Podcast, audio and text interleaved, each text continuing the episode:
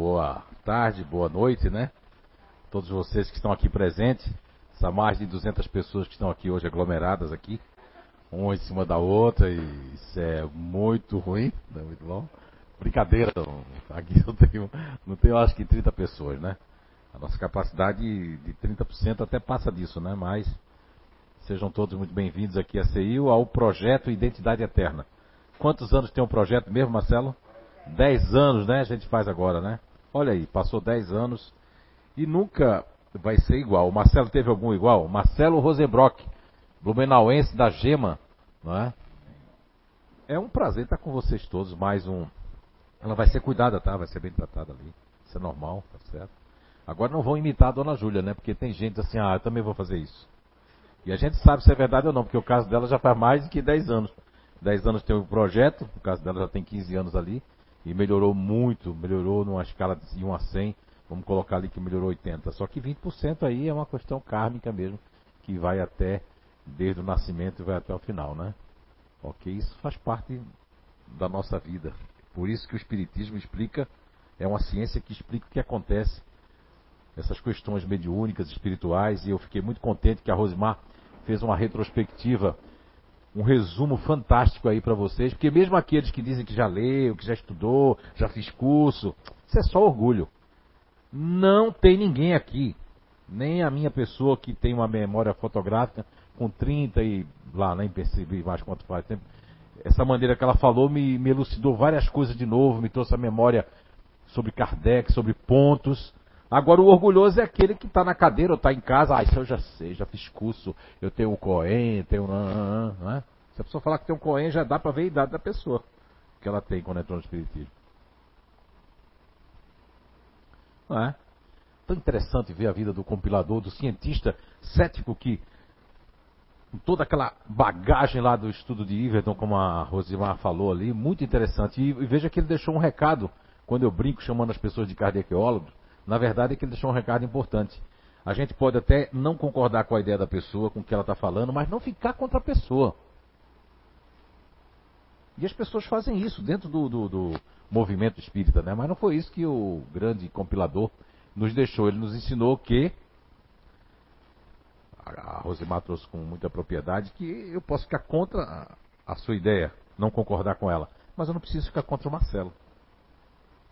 É respeitar né? A, a, o ponto de vista do outro, o paradigma do outro. E ele falava numa época que não se tinha um entendimento de que era um paradigma ainda. Hoje a gente já sabe, né? São bilhões de receitas prontas. Muita coisa. Por isso que há verdades que passam despercebidas, porque é, muita coisa, é muita coisa. E eu estava escutando a Rosimar falar ali, às vezes porque a pessoa tem um título acadêmico, porque a pessoa tem um título de médico, as pessoas preferem escutar eles do que escutar pessoas, às vezes, que são, são na família utilizadas para ser o, o portador da intuição do recado, mas as pessoas não querem escutar, porque santo de casa não faz o quê? Não escutei. Isso, milagre. Exatamente, não faz, né? Muito bem.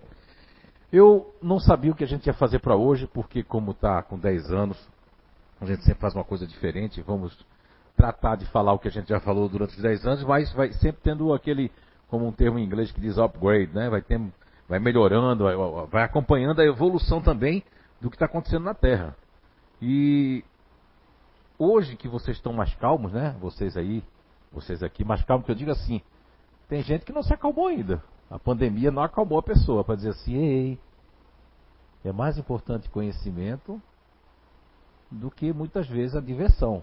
Diversão é bom, a gente tem que se divertir, a gente tem que ir para a praia, a gente tem que festar, tem que fazer tudo isso.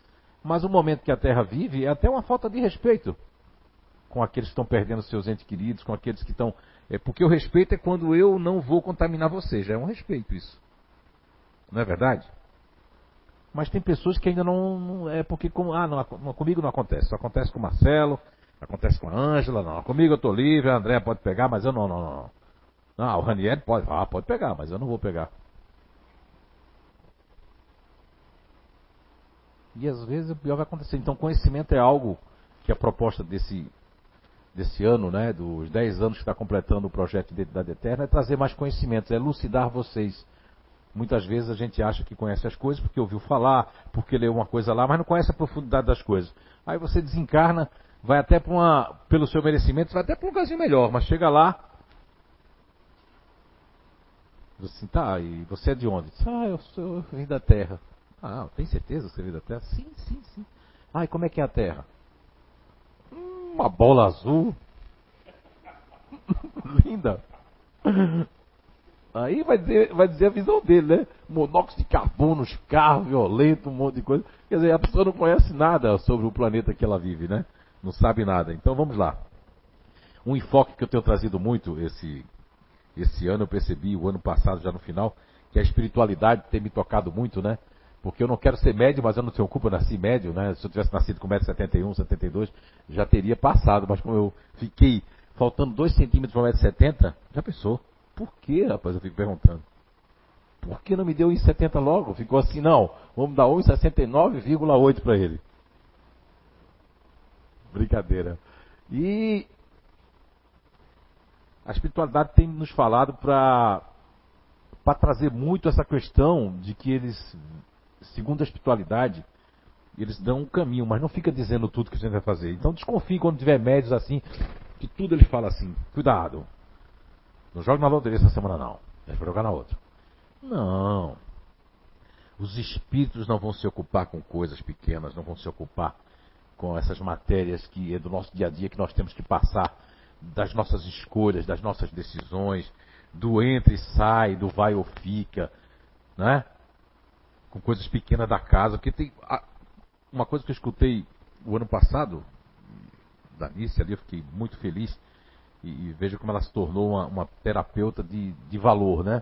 Eu diria. Não que os outros não sejam, os outros também. Mas quando você analisa que o problema é que a pessoa chega aqui na casa espírita, você vai atender na conversa fraterna, a pessoa diz assim, aí a pessoa pergunta, por que você está aqui? Porque eu tô com essa unha cravada aqui, olha, e o. Eu. Coisa unha, e o meu marido me deixou porque eu fico roendo unha. Quer dizer, aí você vai dizer, puxa vida, como é que a pessoa ocupa o espaço de uma outra pessoa para dizer que. Mas não é isso. Para você, talvez aquilo não seja problema, para aquela pessoa é um grande problema. A gente nunca deve julgar o problema, o tamanho do problema dos outros. Não é? Não é, dona Anice? Então não pode. E foi isso que ela tem feito e é isso que ela tem passado aqui que a gente tem ensinado para as pessoas. O problema é isso você, se você vê há 12 anos atrás, aqui 15 anos atrás, as pessoas achavam que os problemas das pessoas eram só espirituais, mas tem problemas que são na área de todas as ordens. Foi aí que o CEIU começou com um trabalho que é o SOS emocional, o projeto Identidade Eterna foi uma psicografia. E por esses dias aí, antes de começar o projeto, reforçou na minha mente, nas minhas lives. Eu não quero falar sobre aquilo, daqui a pouco vem. Da questão 172 à questão 188 de O Livro dos Espíritos, capítulo 3. E aquilo vem assim na minha mente. E eles querendo me lembrar de que, segundo a espiritualidade, só me deu o caminho, mas não falou tudo. Depois é daqui para frente o que eu falar agora é dedução minha. Isso eu mereço algum voto de confiança, né, pela seriedade do trabalho sagrado da mediunidade. E como pesquisador aí, eu cheguei à conclusão de que todas essas tribos que tem. E aí eu tive um sonho essa noite. Sonhei e quando eu vinha andando depois na sete, Parecia que o cara do sonho estava com skate, um homem já de seus 40 e poucos anos, cabeludão, assim, barbudo, com skate na mão assim. Aí eu tive aquela. Eu digo, olha só. Porque no sonho, lá no desdobramento, mostrou que várias coisas que acontecem que acontece aqui na Terra advêm de pessoas que vieram de outros mundos, de espíritos que vieram de outros mundos e que tinham aqueles esportes naqueles mundos. Aí você vai fazer assim, ó, eu não deu tempo de fazer, vai fazer uma cronologia tipo, que ano surgiu o skate? E alguns tipos de jogos que ninguém gosta porque os terráqueos não gostam, mas quem vem de outro mundo gosta, como o Hubber, é, é, tantos outros que tem aí, outros, outros jogos que. sem ser o futebol, né? Vai lá saber se o futebol realmente é da terra, mas que é porque os índios jogavam futebol e outros jogavam futebol, os astecas jogavam um tipo de futebol, né? Mas vai ver que o futebol e alguns esportes são daqui, os outros são tudo de outros mundos. Esse é um lado. O outro lado é por que as pessoas se sentem tão indiferentes às famílias também? É só porque é um clã estranho ou é porque eu vim de outro mundo e tem que ter uma oportunidade numa família? Quem já ouviu falar em intercâmbio que a pessoa vai para uma casa. Levanta a mão quem ouviu falar em intercâmbio que a pessoa vai para a casa de uma família de manhã. Não tem esse intercâmbio para os jovens? Só vai morar na casa de uma família que você é uma, uma família estranha. Imagine se você vier de outro planeta aqui. Eu quero que honestamente aqui, vocês que estão em casa, eu não vou conseguir ver, a não ser que eu use minha telepatia, mas não estou afim. Levanta a mão quem dentro da família se sentiu já estranho, um, um, um pássaro fora do ninho.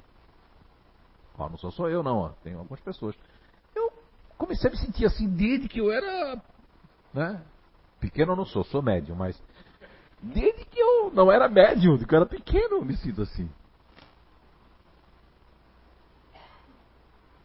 Eu até comprei um negócio que aumenta o, o tamanho, sabe? Só que aquilo dá um trabalho tão grande pra botar no sapato, eu parei. Não usei mais porque fiquei com dor aqui. Não, é, deixei de usar. Deixa assim médio mesmo, né? Não dá, dá pra sair. Então, é muito interessante essa questão. Eu trouxe intuitivamente essas questões para vocês, porque nós vamos falar, eu falei nas lives, começa da, do capítulo 3 do Livro dos Espíritos, vai da questão 172 até 188. Não vamos trazer todas, vamos trazer aquelas que, citar aquelas que realmente vai fazer uma diferença para iniciarmos o projeto Identidade Eterna, trazendo esse ano a temática de que você pode não ser uma pessoa que já reencarnou na Terra duas vezes ou três vezes, pode ser a sua primeira vez aqui na Terra, pode ser a sua segunda vez. É? E aí? Você não está acostumado. Muitos que eu conheci aqui dentro da CIU, fora da CIU, pessoas revoltadas, pessoas dizendo para os seus pais, sendo internado inclusive, e eu querendo dizer para os pais, porque não sabiam que eu era espírita, né, nem podia falar, porque era evangélico, dizendo que, que o demônio, o mal, tinha tomado conta do filho, porque eu fiz isso assim, eu não faço parte desse planeta. Olha só, nunca vou esquecer desse case profissional, que o cara disse assim, ah, pai, não sei o que fazer, porque a gente já levou para a igreja para tirar o, o maligno, mas o maligno insiste a tomar o corpo dele, mas eu digo, mas ele tem algum delatamento de pupila, ele fica em transe. Não, não, ele está normal, mas ele continua dizendo isso. É o maligno na cabeça dele, dizendo que ele não é desse planeta, que, que ele não vê a hora de voltar para casa. Veja bem, família não tem nada a ver. Isso acontece aos montes, fora aqueles que não diz para ninguém. Já pensou a pessoa chegar para uma pessoa e dizer assim, olha cara, eu não sou daqui. A pessoa vai chamar a pessoa de louco. Não é verdade? Então vamos lá. Mais uma vez, sejam todos bem-vindos ao projeto Identidade Eterna. Vamos iniciar. Ah, vocês estão em casa, o Eduardo, né? Que está ali na técnica ali. Né, ele e a Pamela ali estão, vão colocar para vocês essas imagens que vai chegar até vocês aí. E vocês estão aqui, vamos tentar seguir a luzinha aqui. Então, nós temos aqui a questão 172 e a Allan Kardec, né? Que vocês já tiveram antes daqui, meu, um resumo fantástico dele. Allan Kardec pergunta, né? Nesse capítulo 3, Encarnação dos Diferentes Mundos. Nossas diferentes existências corpóreas se passam todas na Terra? Olha só, pergunta se todas as nossas encarnações passam aqui. Não, mas nos diferentes mundos. Quer dizer que não. Eu gosto muito quando, quando os espíritos dizem para Kardec, não. Mas sempre tem uma explicação depois. Não, mas é não, não, não passam todas aqui. Porque imagine, tem gente que diz assim, ah, eu já tenho mil anos na Terra, meu Deus, mil anos aqui não deu jeito. Cara, o negócio tá feio. E tem gente que diz isso, sabia? Além de dizer, tem casas com todo respeito, né? Ó, você tem 20 obsessores e a pessoa começa a tomar 20 passes, né?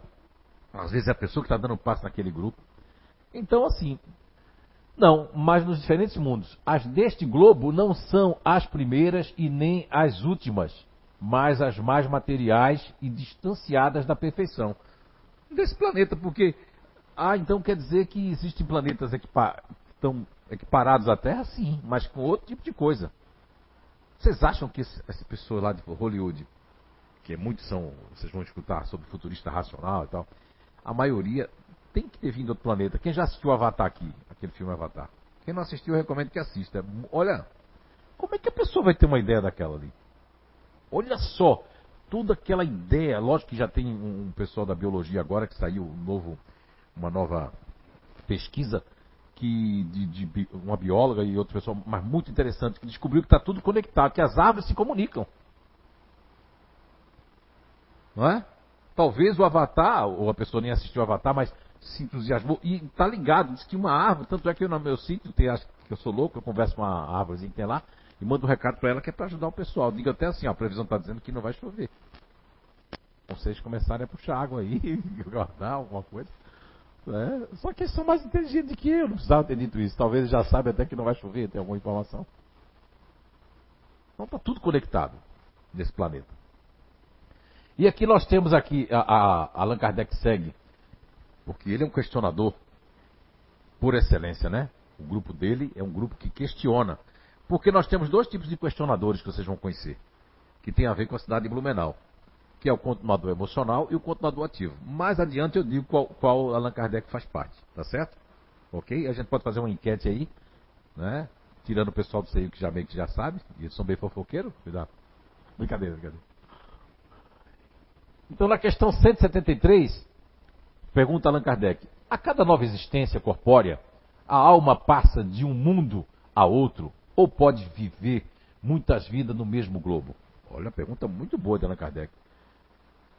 Ele não deixou o negócio, não. Ele foi lá e arrancou mais se, se podia viver no mesmo globo, ou se pode reviver muitas vezes no mesmo globo. Se não estiver bastante adiantada para passar a um mundo superior. Olha a resposta. Se a gente não tiver adiantado para passar para o mundo superior, nós vamos reviver no mesmo globo. Ou nesse, ou naquele lá. Agora, se ó, na Terra tem ali uns inimigozinhos, deixa ali para poder provar mais ainda se ele vai sair dessa, né? Porque se ele for para outro globo lá, ou o contrário, não, não, vamos deixar ele na Terra, porque lá naquele outro globo lá, aquele outro mundo, tá cheio de inimigo dele. Aí é que ele vai se perder mesmo. Depende do merecimento da pessoa, do esforço. Porque há pessoas que criam inimigos e inimizades. Totalmente à toa. Porque não é do jeito que eu penso. Muitas vezes, às vezes, vem um câncer uma, porque a dor, a enfermidade na Terra, pelo entendimento que eu já tratamos durante esses mais de 30 e poucos anos que, fora o CIU, já trabalhava nessa área de, de, de do passe de tratamento já há muito, muito tempo, o que eu percebi é que em muitos casos, os espíritos dos índios, né? O, como é o nome? Ai, cuidado, eita. Não pode querer cochilar porque o nome dele é Acordeu. Ele tem um. Ele vem tomar meu corpo assim, ó. Não façam isso. Já passou, já passou. Não se assustem. Eu cheguei em Portugal uma vez, o homem disse, olha, eu gosto muito de suplestra, mas o senhor assusta. Assusta me. Eu digo, ah, é, porque eu estou assistindo e de repente o senhor vem lá e pum! É para vocês não dormirem nessa minha. Né? Mas há quem diga que quando você vai dormir é o obsessor fazendo assim, dorme. Esse conhecimento vai te fazer bem. Esse conhecimento vai fazer você evoluir. Dorme, meu filho. Eu não acho que é isso, não. Eu acho que a pessoa pode ter comido uma, uma rabada, uma feijoada, uma buchada de bode, ou a pessoa realmente tomou aquela servinha e agora é o negócio, né? Porque depois do bucho cheio, como diz o Matuto, aí pessoa não vai vir. Agora, tudo é obsessor? Não. Não pode ser. Ok? Opa, não, que é isso? Tá o dedo nervoso aqui. Isso foi Eduardo lá. 173. Ah, olha só, o homem não se contenta. Isso foi maravilhoso para criar uma ciência do espírito. Do espírito. É uma ciência do espírito. Falando sobre o espírito, não importa se está desencarnado ou encarnado. Então, na questão 173, Allan Kardec pergunta: podemos então reaparecer muitas vezes na Terra? Ó, ele já está cansado, ó, porque aqui ele faz a mesma pergunta com outra pergunta. E a espiritualidade entendeu que essa pergunta eu já respondi. Então, certamente. Se fosse espíritos embusteiros, porque duas donzelas, imagine vocês que teve muitos médios envolvidos, mas o começo, principalmente até a questão 500, se eu não me engano, ou 501, que é a primeira edição de O Livro dos Espíritos, datada de. É 3 de abril de 1857, né? 4 de abril, 3 de abril, agora. De 1857. Duas donzelas, 14 e 15 anos, ou é 14 e 16 naquela época, no século XIX, se você pegar uma mina aqui do interior hoje em dia, ela já tem um, na mão, né? Mas aí então pode perguntar agora, 2020, 2021. Vamos perguntar aqui quem passou dos. Ah, mas não é meu caso. Quem passou dos 50, né? Aqui. Não é meu caso, mas Marcelo já passou? Ah, Marcelo, um dia eu vou passar. Marcelo, você que passou dos 50, na sua época, uma menina de 14 e 16 anos, ela tinha o entendimento que tem essas meninas de hoje? Já, pode falar, Marcelo. Não. Opa, já veio aí. É. Não, na, na minha época, é. nem eu mesmo tinha esse então, entendimento. Você, né? E você acha que na época de Allan Kardec, ah, muito... lá no século XIX, duas donzelas, né? Muito, muito pior, vamos dizer a assim. Prancheta, as elas passando eram... aquele, todo aquele processo, não é? E depois Sim. teve aquela médium que, que era casada, que existe uma, uma mediunidade fantástica também. Como é que pode outros médios na Áustria receber uma mesma psicografia, diferente de palavras? Então, não foi uma brincadeira. A compilação do Espiritismo é uma coisa muito séria. É comprovado. Imagina as meninas não tinham nem estudo, nem tinha. Como é que elas iam saber responder um negócio desse aqui?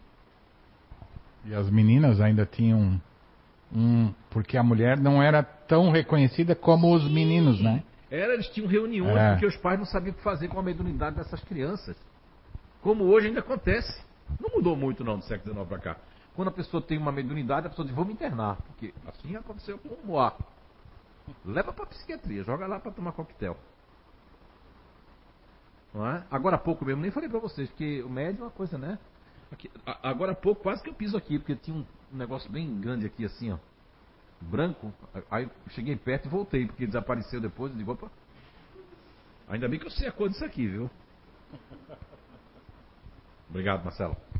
Então, podemos voltar a ela depois de ter vivido em outros mundos?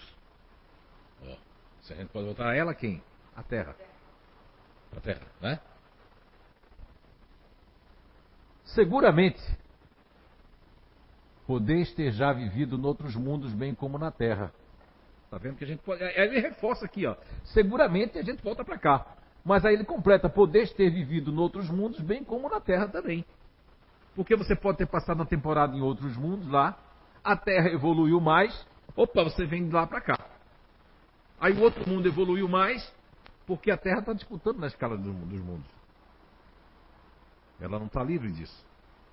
Isso tudo que eu estou fazendo aqui é porque esse ano, pela primeira vez, eu vou demonstrar para vocês como alguns grupos são tão diferentes dos outros.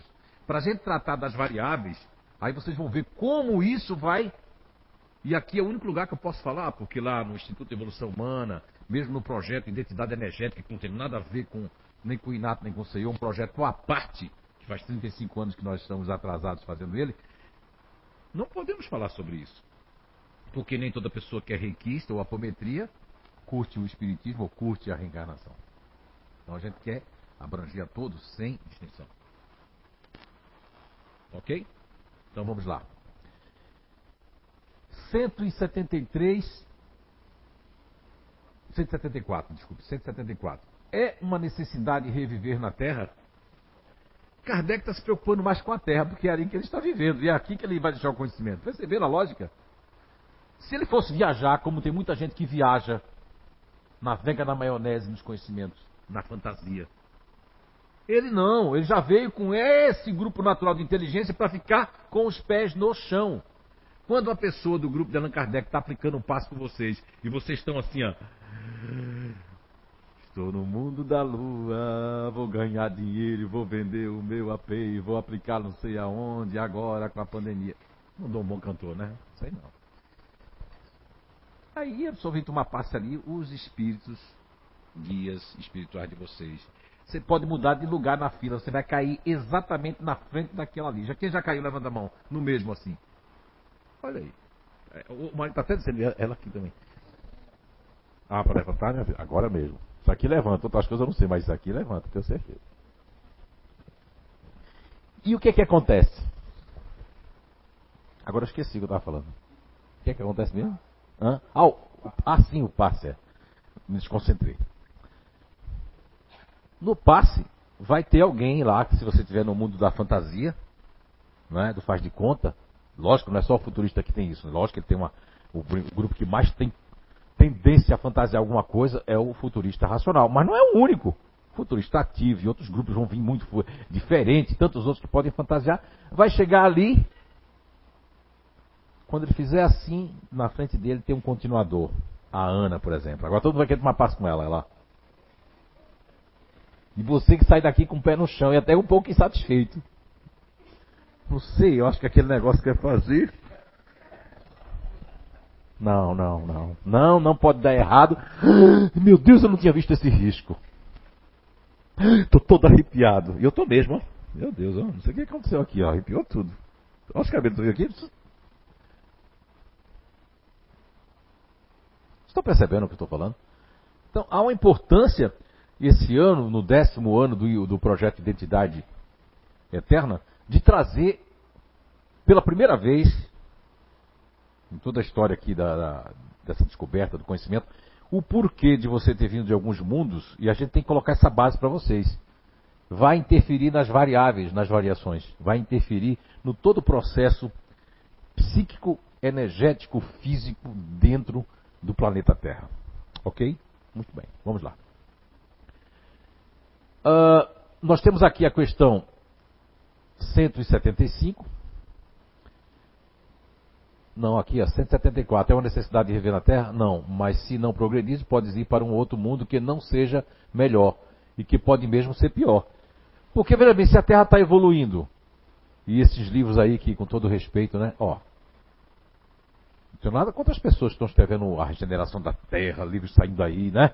Vendendo a rodo. Mas não existe um tempo para isso, não. Uma geração, uma generação de um planeta que nós vamos ver a idade. Quem sabe a idade da Terra aqui? Não vale para o Google, não.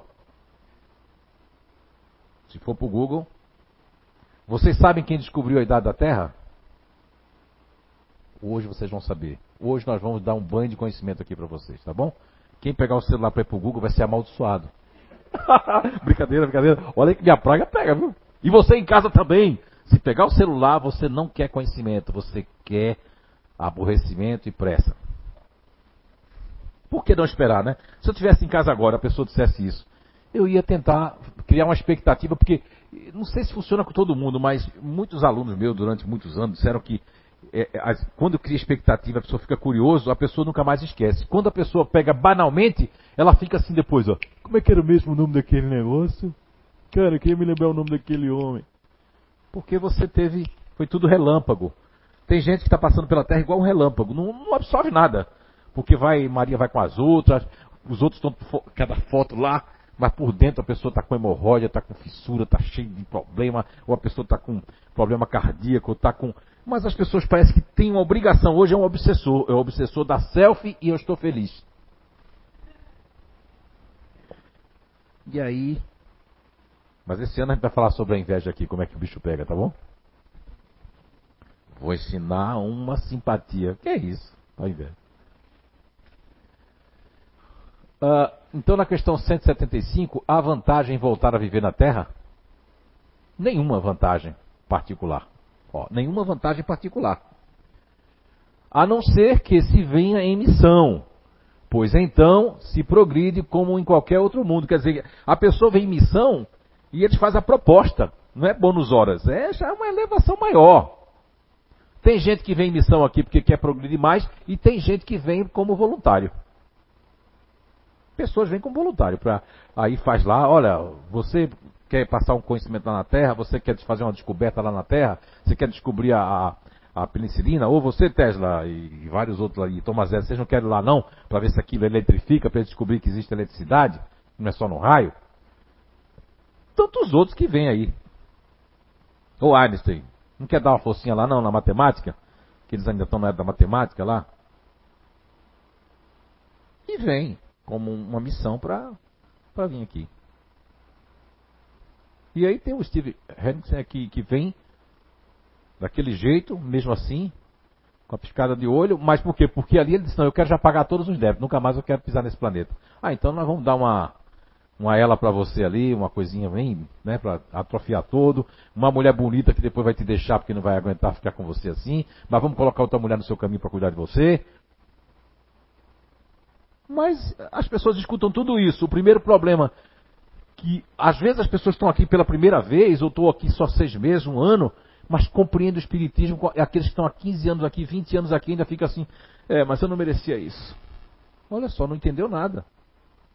E tem gente que quando morre um parente, está no Espiritismo, meu, faz um escândalo danado. Mas quando ela está no enterro do outro espírita que perdeu o parente, não, a vida continua, meu irmão, minha irmã. Né? Mas quando vai no, no enterro do vai no dela, ela não compreende. Quer dizer que não entrou. Quando você vê uma pessoa dizer assim, ah, eu sou ex-espírita. Não, não, não. Não, não. Ela nunca foi. Ela namorou, mas nunca entrou a verdade, a lógica. Pode ser porque ela é de outro mundo, pode ser porque ela quer voltar aos vícios e aqui sente culpa direto. A maioria das pessoas não ficam aqui porque sente culpa direto. Eu dizendo isso é até perigoso, que a pessoa diz, meu Deus, agora eu posso sair mais, porque vou dizer que eu sinto culpa. Não, criatura. Hein?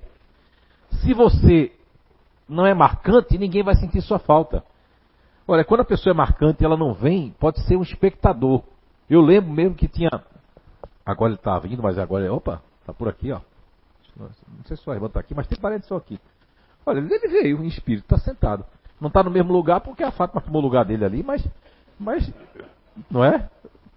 A Fátima fica aí mesmo. Mas está dizendo que agora ele está em outro lugar. Ó, seu José Coelho.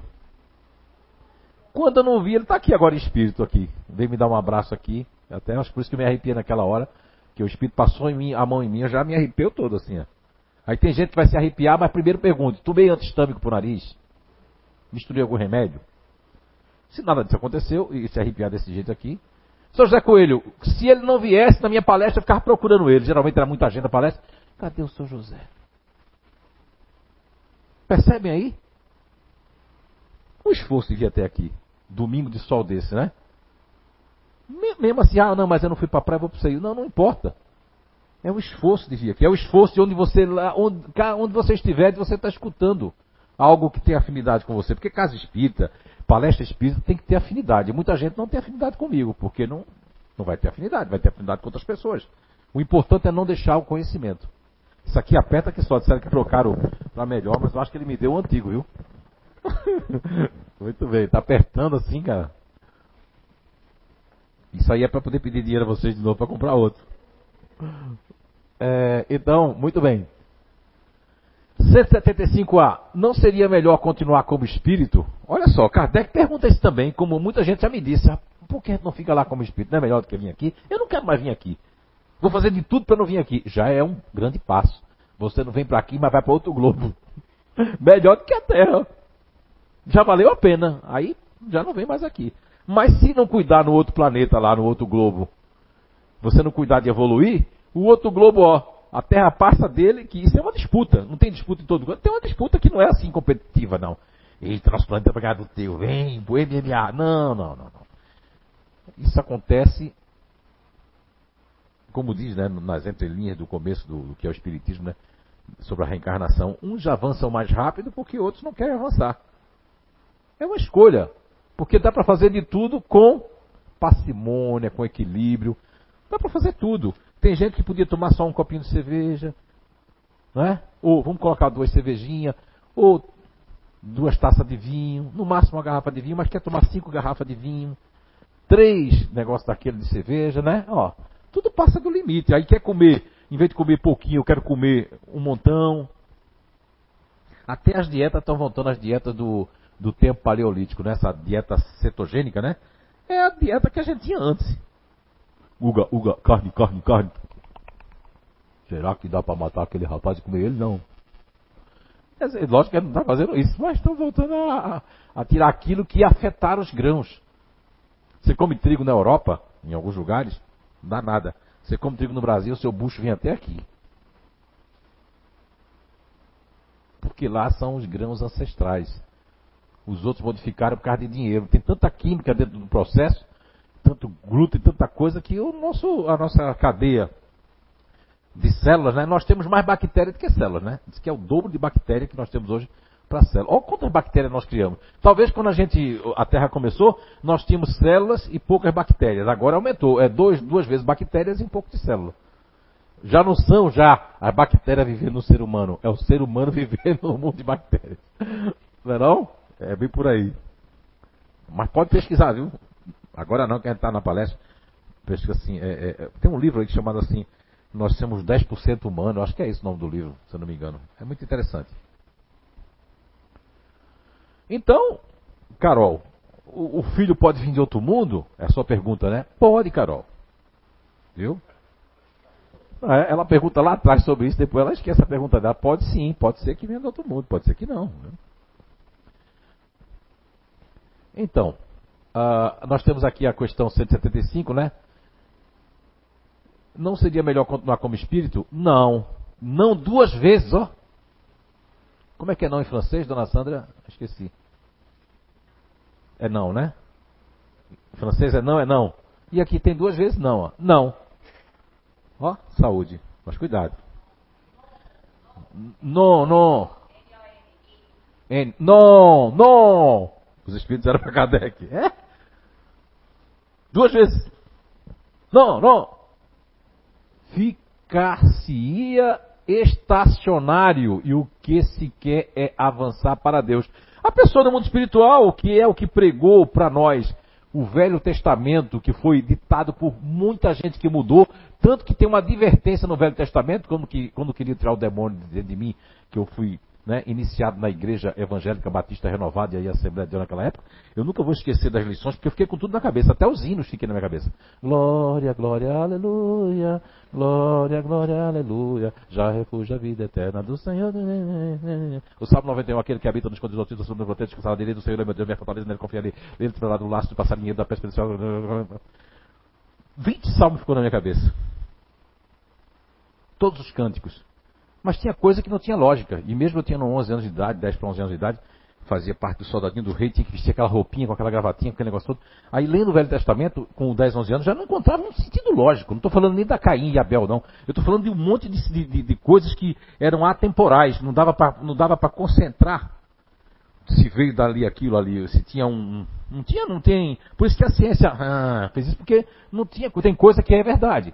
Você vai lá, tem o rio lá, tem a, os locais que mudaram de nome, mas é onde estava a Mesopotâmia, eh, outros nomes que existiram, mas tem coisa que não pode. Tem coisa que uma pessoa veio muito depois de Jesus e fica falando de Jesus. Como? Se o cara veio 60 anos depois de Jesus, como é que ele pode falar e a pessoa dá mais crédito a ele do que aquele que viveu com Jesus?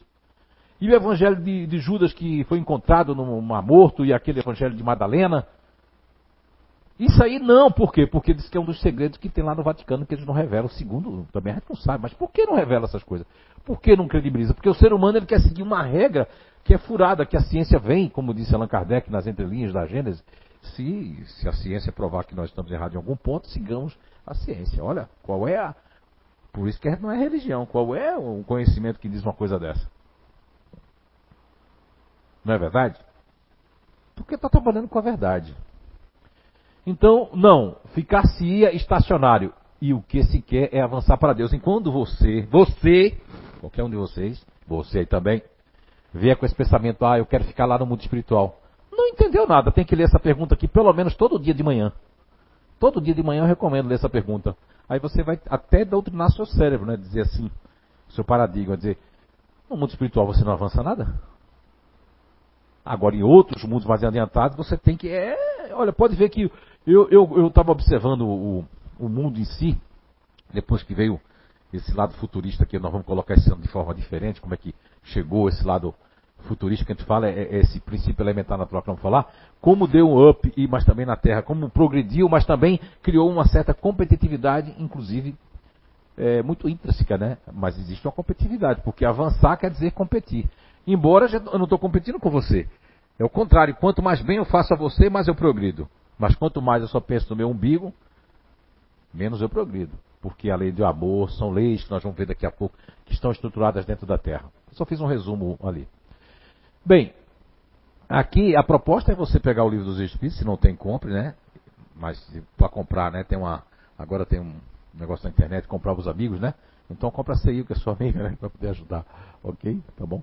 Então nós temos aqui a questão 176, os espíritos depois de se haverem encarnado em outros mundos, podem encarnar-se neste sem jamais terem passado por aqui? Sim, como vós em outros globos. Quer dizer, essas pessoas estão reencarnando agora, eu vejo que teve uma onda aí. Olha, eu, eu vou assumir o que eu estou dizendo. O CIO não pensa assim. Quem pensa assim é Zé Araújo. Não, mesmo que tenha esse título, crianças índigas, crianças que lá, não creio. Porque essas crianças índigas nada mais é, nada mais são do que crianças, espíritos que vieram de, de, de lugares que já estão, têm um outro tipo de conhecimento. Não quer dizer que a pessoa consegue tocar piano, consegue fazer isso, quer dizer que ela é totalmente inteligente. Ela pode fazer tudo isso, né? Vamos dar o exemplo aí de um ser que pintou e bordou aqui na Terra, talvez não era nem daqui, né? Começou como cabo, fundou um partido nazista. Estamos falando de Adolf Hitler vegetariano, gostava de música clássica, um excelente bom gosto para a arte, refinado inclusive, se sentava na mesa como um gentleman, né? sabia comer de talher, sabia atender as pessoas, sabia muito educado e reverente, mas quando dava seu discurso, quando dava as ordens, era para eliminar. Quer dizer, porque uma criança. Agora as pessoas têm um misticismo. Isso é que atrapalha a ciência, a filosofia espírita. O misticismo. O nosso país, inclusive, é um dos países mais místicos do mundo. Depois vem a África. Depois vem outros países muito místicos, né, que são os países mais aqui latino-americanos, como o Peru, como por, causa, por conta dessas civilizações de outros mundos que teceram as suas. É, é, de novo apareceu ó, outro palco aí, né? Não, não, não. E, e esses, esses conceitos que as pessoas trazem, ah, criança índiga. Não, criança índigo. Uma criança índiga é uma pessoa que veio de outro planeta, mas ela não é evoluída, porque Hitler tinha tudo isso uma pessoa fundar um partido, olha que força magnética. Uma pessoa pequenininha assim, né? Eu ainda bem que eu sou médio, ele não era. Ele era baixinho também. Cabo. Patente cabo, não era nem capitão, cabo. E. Imagina se ele fosse capitão, hein? Meu Deus, hein? Tinha feito muita coisa. Percebem? Ele não tinha uma patente general de não, não, não, mas o, o, magnetismo da pessoa, a força magnética que ele veio de outro planeta, do outro lado. Eu nem sei se ele era de outro planeta. Então tem muita coisa. Esse negócio de dizer, ah, não, não, ó, Allan Kardec recebe uma lambada aqui, sim, como voz e outros, como voz em outros globos. Ainda deu uma indireta para ele, que ele é pra, eu, eu, no lugar dele já pensava assim, ah, eu em outros globos. Ai, ai, ai, ai, ai. Né? Talvez ele também pensou e não disse para ninguém, né? Eu pensava assim, aí essa foi para mim. Vou parar de insistir nesse tema aqui. Em outros mundos. Todos os mundos são solidários. Ó, os mundos são solidários, é aquela competitividade solidária. Que um vai avançar se fez força. Então, quando no Evangelho segundo o Espiritismo, no capítulo Os Bons Espíritas, não, capítulo onde tem os Bons Espíritas, aí, não, não, não, não, não. É verdade, obrigado, obrigado, obrigado. Ainda bem que tem os espíritos aqui que lê mais do que eu. É sobre os bens terrenos determinada parte lá, procura a lei, vem dizendo que nós estamos, é, nós somos ó, devedores uns dos outros. Tantas pessoas estão no mundo espiritual como nós. Se, um, se, se cinco avançar, mas 25 ficar para trás, a gente não pode deixar, porque a gente. Olha a importância de você. Por isso que você tem que fazer com que as, as pessoas melhorem em torno de você. Não pode dizer, ah, não quero nem saber. Não. Esses que estão fazendo força também tem um limite também, né? O limite é o limite onde você está se prejudicando. Mesmo que a Sandra e a André, por mais que faz, faz, faz, faz, faz, faz, faz tem, tem que continuar fazendo. Não pode dizer assim, agora eu vou ficar ruim, agora sou do mal. Não, mas tem que pensar assim, eu também tenho que cuidar um pouco de mim, porque daqui a pouco eu desencarno do tempo. E fica vagando por aí, ó. daqui a pouco tá, eu estou andando, tá a Sandra atrás de mim. Zé, eu digo, que é isso? Né? Não, que eu tenho umas coisas para resolver, vem cá. É brincadeira, tá? É... Ela já me olhou arregalada assim, pensando, o quê? Né? Depois ela manda um WhatsApp pra mim. Eu vou assim, caramba. Digo, não, eu usei você porque é amiga. Né? Então, aí vamos aqui, ó. 176, tá? Ó, não, vamos terminar aqui, né? Todos os mundos são solidários. O que não se faz num, pode se fazer no outro. Então vem pessoas aqui que são chamadas de crianças índigas, porque essa interpretação é de acordo com o grau evolutivo de cada um. Essa é a minha leitura. Não é da CIU. Não é do Espiritismo, é a leitura de Zé Araújo. De uma lógica que se uma criança ela tem certos. É porque ela veio de um mundo, mas aí ela vem pegar outras coisas aqui que não existe lá. Talvez lá está adiantado nesse ponto, mas o amor está devendo. Cadê o amor dentro de Hitler? Tinha tudo, tinha bom senso para música, para comida, vegetariano, não comia animais, porque talvez no planeta dele ele não comia animal. Não é? Talvez o planeta dele era um pouco mais de carbono do que de carne. A tabela periódica lá devia ser diferente da nossa. A nossa a gente tem quase tudo que tem na, no, no, na Terra, né? Então vamos lá. Na questão 176A, Allan Kardec pergunta: Assim, existem homens que estão na Terra pela primeira vez Há muitos, vê só, já tinha feito parecido uma pergunta lá atrás, vê só como o homem é violento na. Isso é o pessoal de Blumenau. Você fala verde, amarelo e azul, verde, amarelo e azul. Aí você muda a cor, azul, amarelo e verde. Azul, amarelo e verde? Mas não é questionador, mas isso traz alguma coisa de bom, mas também traz algumas coisas. No caso de Allan Kardec, veja que coisa. Ele vem habitar um princípio elementar natural, um grupo natural de inteligência. Agora você vai comparar, ah, mas meu marido ou minha mulher não é igual a Allan Kardec. Meu Deus. Esse ano, se você não caiu a caixinha, vai ver que existem variáveis. Os espíritos, eles habitam essa manta, vamos chamar assim, que é o PEN, o princípio elementar natural, que está dentro do perispírito. Nós vamos falar daqui umas três semanas sobre isso. E que você vai dar as cores ali a esse princípio elementar natural de acordo com a tua evolução.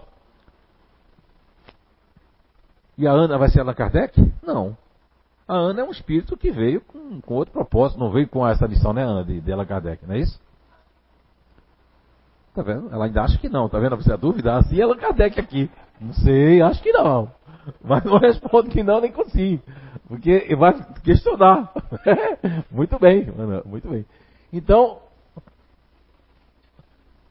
então a resposta é: há muitos e em diversos graus.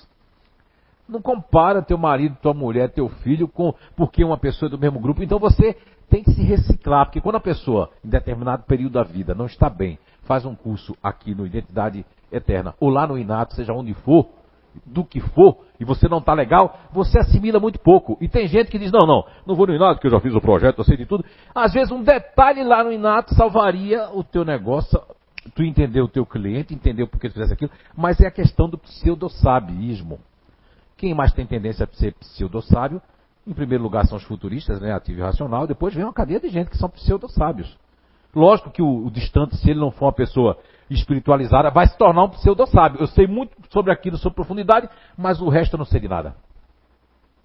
Não sei sobre a vida, sobre o amor, não sei sobre a evolução, mas sei sobre aquilo. E aí, quando você desencarna, ah, eu achei que fulano ia para um mundo melhor porque ele era tão inteligente. Não, mas inteligência, lembra que Hitler é um cara, meu Deus, não, inteligente. Não quer dizer. Então, na questão 177, ah não, aqui. 176b, não, ele não desistiu ainda. Pode-se reconhecer por um sinal qualquer quando um espírito se encontra pela primeira vez na Terra? Isso não teria nenhuma utilidade. Desculpa. Será que não foi nesse tom que a espiritualidade de Zé Kardec? Eu aumentei o tom porque a gente está aqui, na Terra.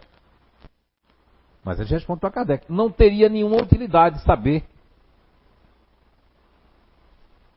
se a Tuane é a primeira vez dela na Terra. Se a Guisa é a primeira vez dela na Terra. Para quê? Ter, ter, essa. Hein? Qual a utilidade que tem de saber disso? Já, já, não, já não disseram por quê? Porque. É como a última pergunta que eu deixei para vocês aqui também, que já diz o seguinte: não é que estão escondendo o jogo. Ah, esses espíritos escondem o jogo. Mas já estão tá preparados para saber certas coisas. Quando as pessoas leem a questão 150 e a questão 151, com aquela resposta tão elucidativa dos espíritos, tem gente que ainda diz que nós não somos individualidade após desencarnar. Entenderam que nós vamos virar uma assembleia. Por isso esse conceito errado de alma gêmea, sabe como é que é? Poxa, então se existe alma gêmeas, então, então para que a gente vem em tanta família, homem e mulher, em tantos mundos? Vai viver agarrado eu e o Rudolf para sempre agora? Não, é o sentimento, como falam, um sentimento terreno, né? É apego ainda, é apego egoístico. Porque quem ama liberta, quem ama cuida, mas não precisa estar assim, agora eu, eu agarrado com o Rudolf ali, né? No cangote dele assim, com os dentes assim como um vampiro sugando ele, né, Rudolf? Não fica com ciúme não, é. Também tem que ser um pouquinho para ele também, né? E isso não teria nenhuma utilidade não tem nenhuma utilidade. Olha, como é que a pessoa vai procurar certos locais e diz, meu Deus, conversei lá com o espírito, ele disse que foi meu avô. Às vezes nem foi, o médico está criando tudo aquilo, porque a pessoa fica em cima, eh, cria um estrelismo de médico, coitado, aí o médico já começa a fazer coisa que não, que não precisa fazer, porque, é, é o que eu digo há muitos anos, uma pessoa, porque assim, ó, é tudo que eu sofri na vida, por tudo que nós passamos, né, minha família, que não vou estar aqui fazendo autobiografia, mas foi tão, tão bom, não é? cair da classe média alta para a miserabilidade, porque isso foi uma escola fantástica. Reduziu tanta coisa que eu podia ter, né? Pego na carne, porque a gente não foge do organismo, né? Mas minha avó dizia, Índia, da qual eu herdei a, o xamanismo aqui, né? Essa questão de xamã, psicoenergético, espiritual. Minha avó dizia uma coisa que minha mãe, eh, quando eu era criança, eu já escutava minha avó dizer, e é uma coisa bem indígena, bem matuta. Talvez você já tenha escutado Santa Catarina, de uma outra forma. O espinho, quando tem que furar, já traz a ponta. Só quem conhece de, de plantas de espinho, de, de, limão e de tudo, não é, dona Sandra? São Paulo também tem isso, né, dona Sandra? O espinho, quando tem que furar, e veio também dos índios, da escravidão, quando tem que furar, já traz a ponta. Então, quando você já tem que furar as pessoas, você já traz a ponta. Agora você veio aqui para perder essa ponta. Convivendo com pessoas, convivendo com doença, convivendo com desafetos do passado, convivendo com pessoas estranhas convivendo de várias formas, suportando coisas que você fez os outros passarem, e agora quando eu passo eu fico revoltado ou revoltada, eu fico chateado. Agora não quer dizer o que você está passando com seu marido, sua mulher, com seu filho, tem tudo a ver com o que eu estou dizendo. Não, não, não, não, não, não. Aí é outra coisa. Eu estou vivendo com o Rudolf. O Rudolf fica atrás de mim, só querendo fazer amor comigo. Eu digo, não, peraí, Rudolf, peraí. Que isso? A gente tem que se espiritualizar, tem que ter uma hora. Não, não, não, já tomei 10 Viagra, agora a gente vai. Não, não, não, não, não, não porque vai dar uma disparidade. Enquanto eu estou me espiritualizando, o Rudolf está vendo sacanagem lá na televisão, vendo coisa aí, aí tem uma, aí não tem nada a ver com eu não tenho que passar por aquilo não. Ou eu trago o Rudolf pro meu lado, estou brincando, não é com você não, viu, Rudolf? Tô falando você, posso fazer isso? Ou eu troco para ele? Não. É? Aí quem olha assim, assim, ah rapaz, eu acho que ele gosta de homem, né? Não existe homem nem mulher, o espírito não tem sexo, existem seres humanos, nós temos que respeitar as opções sexuais das pessoas, porque em mundos que as pessoas vivem, tem mundos aí que já me foi revelado, que o homem é que, é que dá filho, é que vai parir, né? Tem no reino animal, sabia? Que é o homem que cuida. O leão não tem aquela coisa toda, né? Mas quem vai defender mais o negócio é o leão que tem que caçar, que tem que ir atrás. O leão fica lá coçando a barba. Tem muita gente que quer ser leão dentro de casa também, né? Não existe isso. Os direitos iguais. Não existe. Eu acho até a mulher, com todo respeito aos homens aqui, mas eu acho a mulher muito mais especial do que o homem. Porque a mulher consegue fazer coisas, meu Deus do céu, que o homem não consegue fazer. Só a pessoa parir, sentir aquela dor do parto, né? Criar um ser humano dentro de si, que é o caso da Carol. Cara, isso é fantástico. O homem, o que é que ele faz? O que é que ele fez, né? A força, isso, ah, gente está passando da época da força. As, as fábricas já têm tá, até robô para fazer assim. Tum, tum, tum. E o homem vai fazer o quê? Não vou dizer quase que sai, ó. Ai, ia dizer, é, coçar os plásticos? Alguma coisa assim. É, mas, é, desculpa, é porque é muito rápido. Não é? Eu sou muito honesta com o que eu penso. Não é? Maçã de André chama de espontaneidade, né? Muito carinhoso. É, eles podem ali, assim, ó, como então explicar a pluralidade de, de, de, sua existência no mesmo globo? A pluralidade de sua existência no mesmo globo, quer dizer, como explicar uma pessoa ficar tanto tempo na Terra com muitas existências no mesmo globo? Não importa se esse globo é a Terra, não importa se esse globo é um outro mundo. Olha só. Eles podem ali se encontrar de cada vez, ó, eles podem ali se encontrar de cada vez em posições bastante diferentes que serão outras tantas ocasiões de adquirir experiência. Em, em, em, posições diferentes. Posição de patrão, de empregado, posição de mulher, posição de homem. Teve muita gente que deixou machista, nunca vou esquecer, pelo menos umas três que eu tenho memória, que saiu daqui quando deu uma palestra, ou foi um estudo, disse, eu não volto mais aí, só essa ideia que eu vou ser mulher em outra vida, eu não vou ser nunca mulher não. Olha só o machismo. Nunca que eu vou querer ficar na cozinha. Esse, quando vier com punição, qual vai ser o negócio? Vai trabalhar na área doméstica. Se brincar, vai para um mundo que ainda tem uma escravidãozinha para, né? Se é aquela escrava que faz tudo do patrão, serve da cozinha a tudo, né? Mas olha só, e aí você tem pena quando você vê uma pessoa. Você vê uma pessoa na situação do que aconteceu, todo, mas veja que coisa maravilhosa. Eu penso, se Hitler reencarnar na Terra para pagar alguma coisa aqui, ele vai estar numa cama assim, ó, totalmente degenerado, e a pessoa vai olhar aquele sentimento de pena que muitos vão ter, já é um magnetismo que vai ajudar a pessoa. E muitos vão ter repulsa por causa do espírito, porque passaram por aquilo, porque na época passaram por aquilo, ou tem algum parente que passou por aquilo, ou já inconscientemente sente. Muitas coisas se explicam, né? Ok? Muito bem. Uh, senti que você mandou um recado, Eduardo. Na questão 178, os espíritos podem renascer corporalmente no mundo relativamente inferior àquele que já viveram? Olha só, a pergunta é se a gente foi para o mundo e voltou para um mais baixo de, de, de, de, tudo, né? de energia, de conhecimento, de tudo. Olha a resposta, na 178. Sim, quando tem uma missão a cumprir para ajudar o progresso. Isso aí ele já tinha respondido de outra forma com outra pergunta lá atrás. Só que a pergunta aqui foi uma outra conjectura, né? conjugou diferente. Mas, sim, a pessoa pode vir para trazer conhecimento. Quando você vê alguém que está trazendo conhecimento para você, pode ser em qualquer área, até dentro de uma empresa, qualquer lugar, é que ela veio ali para. Ela está fazendo de alguma forma parte dela, o conhecimento para a família, ou tomar conta. São tantas pequeninas missões que nós temos e as pessoas querem grandiosas missões. Porque senão eu fico, hum, tô magoado, agora magoei. Hum, agora a bola é minha, ninguém joga mais. Não, porque você quer, você quer ascender. Você veio do mundo espiritual vendo seus professores, seus mestres, quando você chega aqui, dá para fazer alguma coisa. Agora, se você quiser ser estrela, você não vai não. Seja uma constelação. Não procure buscar ser o ponto fundamental da coisa, porque quem é não vai dizer que é. Nem vai querer ser o principal. O melhor trabalho que tem é o trabalho de equipe, é o trabalho onde todo mundo brilha junto, não é, Bia? Muito bem. Ah,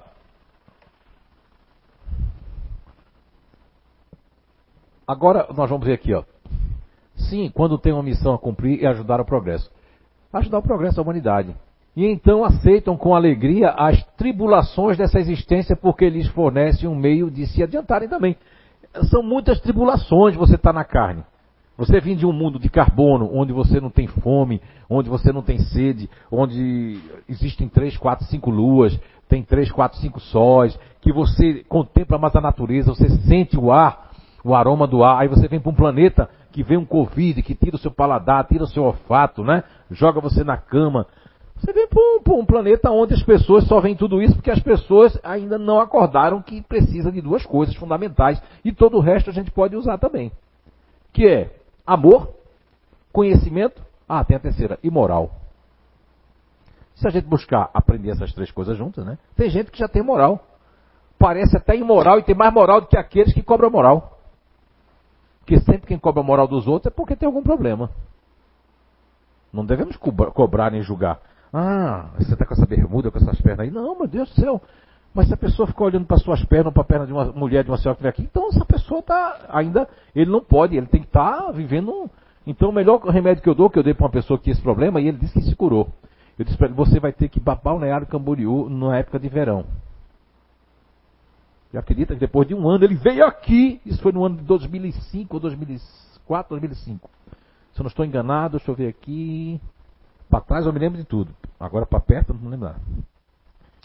E ele disse para mim assim: Olha, eu disse isso porque foi a inspiração que me disse. Outra pessoa, ele acreditou. E se ele fosse em outra casa dizer: Você não sabe o que aquele médium me indicou? O desgraçado disse para ele do meu problema, que não podia ver um decote, não podia ver nada. Uma mulher com uma, saia mais curta assim, que meu olho fazia assim. Ó. Não, não foi assim que ele me disse. Né? Eu estou fazendo aqui para você não, não dormir. Mas foi o que me veio de inspiração. Eu sou muito honesto. Quem convive comigo sabe. Eu digo, a pessoa precisa acreditar. A Cátia Freire acreditou. Disse, Cátia, você vai ter que mandar seu filho para o Rio de Janeiro, para longe de você. A mulher, a lágrima descia. A frieza dela foi embora na hora. Ela ficou quente, fervendo, coração pulando, pegando fogo. A Cátia Freire. Ela está aí hoje? Está, né? Ela está lá, ó. Não é a mamãe Cátia Freire? Mandar o filho para morar com o pai no Rio de Janeiro. Lembra dessa? Ela depois viu o resultado. Porque a espiritualidade me inspirou a dizer isso. E aí eu disse para esse cidadão, o senhor vai ter que. O senhor tem condições? Primeiro eu perguntei se ele tinha condições para Bernardo Camboriú. Eles têm. Inclusive eu tenho uma irmã que tem um apartamento lá. É um tanto recuado. Digo, não, mas o senhor não vai ficar no apartamento. O senhor vai para lá, vai andar para lá e para cá, vai escutar um monte de argentino falando espanhol todo, todo tempo, né? Toda hora, né? Não se importe, mas olhe, olhe, mas olhe até. Não, mas é para olhar mesmo. Digo, é para olhar. Põe um óculos bem escuro. Ainda disse para ele comprar um óculos espelhado. Sim, ainda acrescentei o conselho. Que aí não foi mais da espiritualidade, fui eu mesmo. Um óculos bem espelhado, daquele que ninguém vai saber montar o, o, o furando os olhos, né? E ele me retornou, olha, estou lembrando disso agora, parece que foi ontem, né? 2004, foi 2004. Estava começando o verão, 2004, ó. Isso aí, se eu não me engano, era mês de dezembro. É, dezembro. Foi a primeira semana de dezembro de 2004. Que a gente falava muito do obsessor aqui, já tinha uns dois anos aqui, eu acho, aqui nessa casa. Que a gente tinha na outra, né? E não, tinha uns três anos aqui. E aí tinha o obsessor do verão. Verão o pessoal sumia aqui. Trabalhadores e tudo, inclusive. A gente ficava meio. Não é? Era o obsessor do verão, coitado, o verão não tem nada a ver com isso. E aí ele seguiu. Passou um tempo, eu digo, aquele homem nunca mais veio. Eu também esqueci, né? Fiz a minha parte, se a pessoa acreditou ou não, a Cátia acreditou, né, Cátia Freiner? Não é? Mandou o filho pro Rio e o resultado está aí hoje. Não é? E às vezes a pessoa não acredita. É aquilo que a Rosimar falava, porque a pessoa tem um título, uma coisa, eu digo, vai comer cocô de louro, a pessoa come. Agora, se uma pessoa da família disser assim, come cocô de louro, tá doido, quer me envenenar? E ele seguiu o homem. Para encurtar a conversa, ele pegou o óculos que eu disse, eu comprei um óculos espelhado. Ele disse que para mim, depois de um tempo ele voltou aqui, disse: Olha, passei quase um ano lá, mas estou curado. Hoje, se uma pessoa pelada na minha frente, eu não olho mais. Quando eu vou ao Rio de Janeiro, que a, a primeira vez que eu fui faz muitos anos, o meu tio falava umas coisas do Rio dos anos 60, 70 que eu achava que ele estava. Ele já, já se foi para muito tempo. Achava que ele estava exagerando. Quando eu estive lá no Rio, é pura verdade. Nos anos 70 e 80 ele já dizia que tinha gente que fazia sexo no, na escada do prédio, que as pessoas podiam ficar peladas com o fio dental, tudo, o topless lá no Rio, né? Então o carioca mesmo da gema, ele não olha se a pessoa tá, tá com short, tá assim, não olha.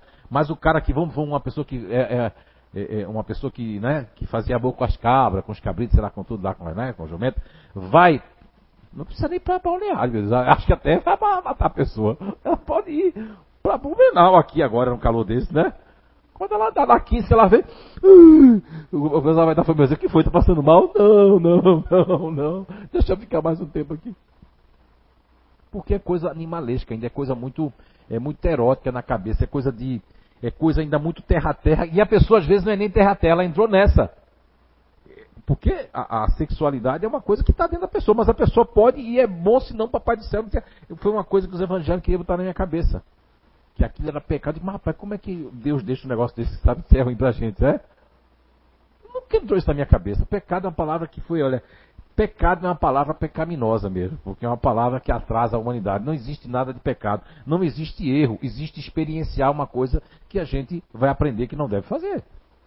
Pode, mas não deve. Não deveria, né? Porque se não. Agora, se você faz uma coisa que não prejudica nem a você e a outra pessoa também não prejudica, ela também quer, não vejo nada demais. Hoje eu não vou mais, mas teve uma época que eu dizia para mim, vamos para a praia nudismo, vai doido para conhecer, né, a praia nudismo, né? Curiosidade. Mas não fui lá para ver as pessoas peladas, não. É curiosidade para saber o que era essa liberdade, né? Não fui, mas quando eu estou lá no sítio, que não tem nada, eu fico lá, eu fico como nasceu os índios. Uh, uh, uh, mas é por causa do meu vitiligo, tá? Isso é remédio. Não é por causa de sacanagem, não, porque eu quero dar na praia do dia, que eu preciso levar sol. Agora, não julga, como agora algumas pessoas vão me julgar, ah, rapaz, eu acreditava tanto nesse médico, mas ele falou que fica pelado no sítio dele. Não, não, não, não, não, não, não. Agora mais não. Ignorância, tu tem coisa pior do que eu, criatura, que tu faz e eu não faço. Não quer dizer ninguém, ninguém está melhor do que ninguém. Nós somos no mesmo, a gente tem que se amar e se ajudar. Eu não sei nem porque eu estou falando essas coisas todas, estou saindo do meu, do meu foco, senhor. Hein, aqui, o senhor tá aqui. Não, não pode, porque olha, eu já desviei todo o conhecimento para ajudar algumas pessoas. Ah, pode ser que pode ser que não seja aqui, pode ser que seja ali, pode ser que seja aqui, eu não sei. Mas meu dedo, ele, ele não, não, não, não. Aí a pessoa vai dizer, eu vou ali já venho. Os espíritos podem ah, renascer corporalmente no mundo relativamente inferior àquele que já viveram? Já respondi aqui para vocês, né? Não é? E o 178A, isso não pode também acontecer como expiação e Deus não pode enviar os espíritos rebeldes ao mundo, a mundos inferiores? Olha, os espíritos podem permanecer estacionários, mas nunca retrogada, né? Retrogradar, né? Retrogradar. Retrogadas? Nunca retrogadas. Né? Tem um S aqui, é? Nunca retrogadas, né? Sua punição. Sua punição, pois, é a de não avançar e ter que recomeçar as existências mal empregadas no início que convém à natureza. Olha, quando eu li isso aqui há muitos anos atrás, foi aí que eu vim entender. Eu fazia um trabalho nas favelas lá em Recife, não é? Eu vim entender por que existe tanto assassino, existe tanto bandido, ainda fica nascendo pessoas para ser bandido, pessoas para ser assassino. São dois, tem aqui outro aqui também, viu? Um lá na esquerda, outro à direita. A cabine do avião é assim, ela vai para lá, para cá. Né? Então, É, opa. E o, o, o, quando eu li essa pergunta muitos anos atrás, me esclareceu porque eu não entendia que as pessoas falavam naquela época já, isso há quase ó, 36 anos atrás, eu via palestrantes que hoje em dia já não falam tanto. São famosíssimos falando que no ano 2000 e não sei quanto a Terra passará a ser planeta de regeneração. Mas não existe data. Já não dizem mais isso. Cara, é muita irresponsabilidade. Pode ser um filtro errado de um médico. O médico tem filtros errados. O médico que achar que não tem filtro errado, que as pessoas não concordam com ele, está lá no livro dos médios. Fascinação, que é a obsessão mais perigosa, porque é uma auto-obsessão. Não tem espírito na jogada ainda. Ele chega quando você tema com todo mundo. Não, não, ninguém está me escutando, ninguém está me escutando. Estou dizendo que ela não tem que vestir rosa. Estou dizendo. Começa assim a fascinação. Aí você fica autofascinado, você está certo, todo mundo está errado no mundo. Aí, cara, é, é um abraço para sair, é difícil. É bom cuidar no começo. E a pessoa dizer, peraí, eu posso estar enganado, eu posso estar enganado. Aí isso aí tem cura. Mas se você não disser. E essa questão de, de autofascinação não é só no, dentro do meio espírita, não. Profissionalmente a pessoa vai contra todo mundo porque ela quer, é o orgulho, porque está tudo ligado ao orgulho. Então, os espíritos podem permanecer estacionários, mas nunca retrogradas.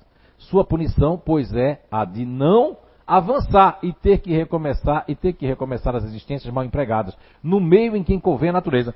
Por isso que não é só em favela, pessoas nascem como bandidos, como bandidos. Um livro muito interessante é aquele livro ali, ó, Caminheiros do Bem. Tem umas histórias ali fantásticas. Quem já leu aí, levanta a mão.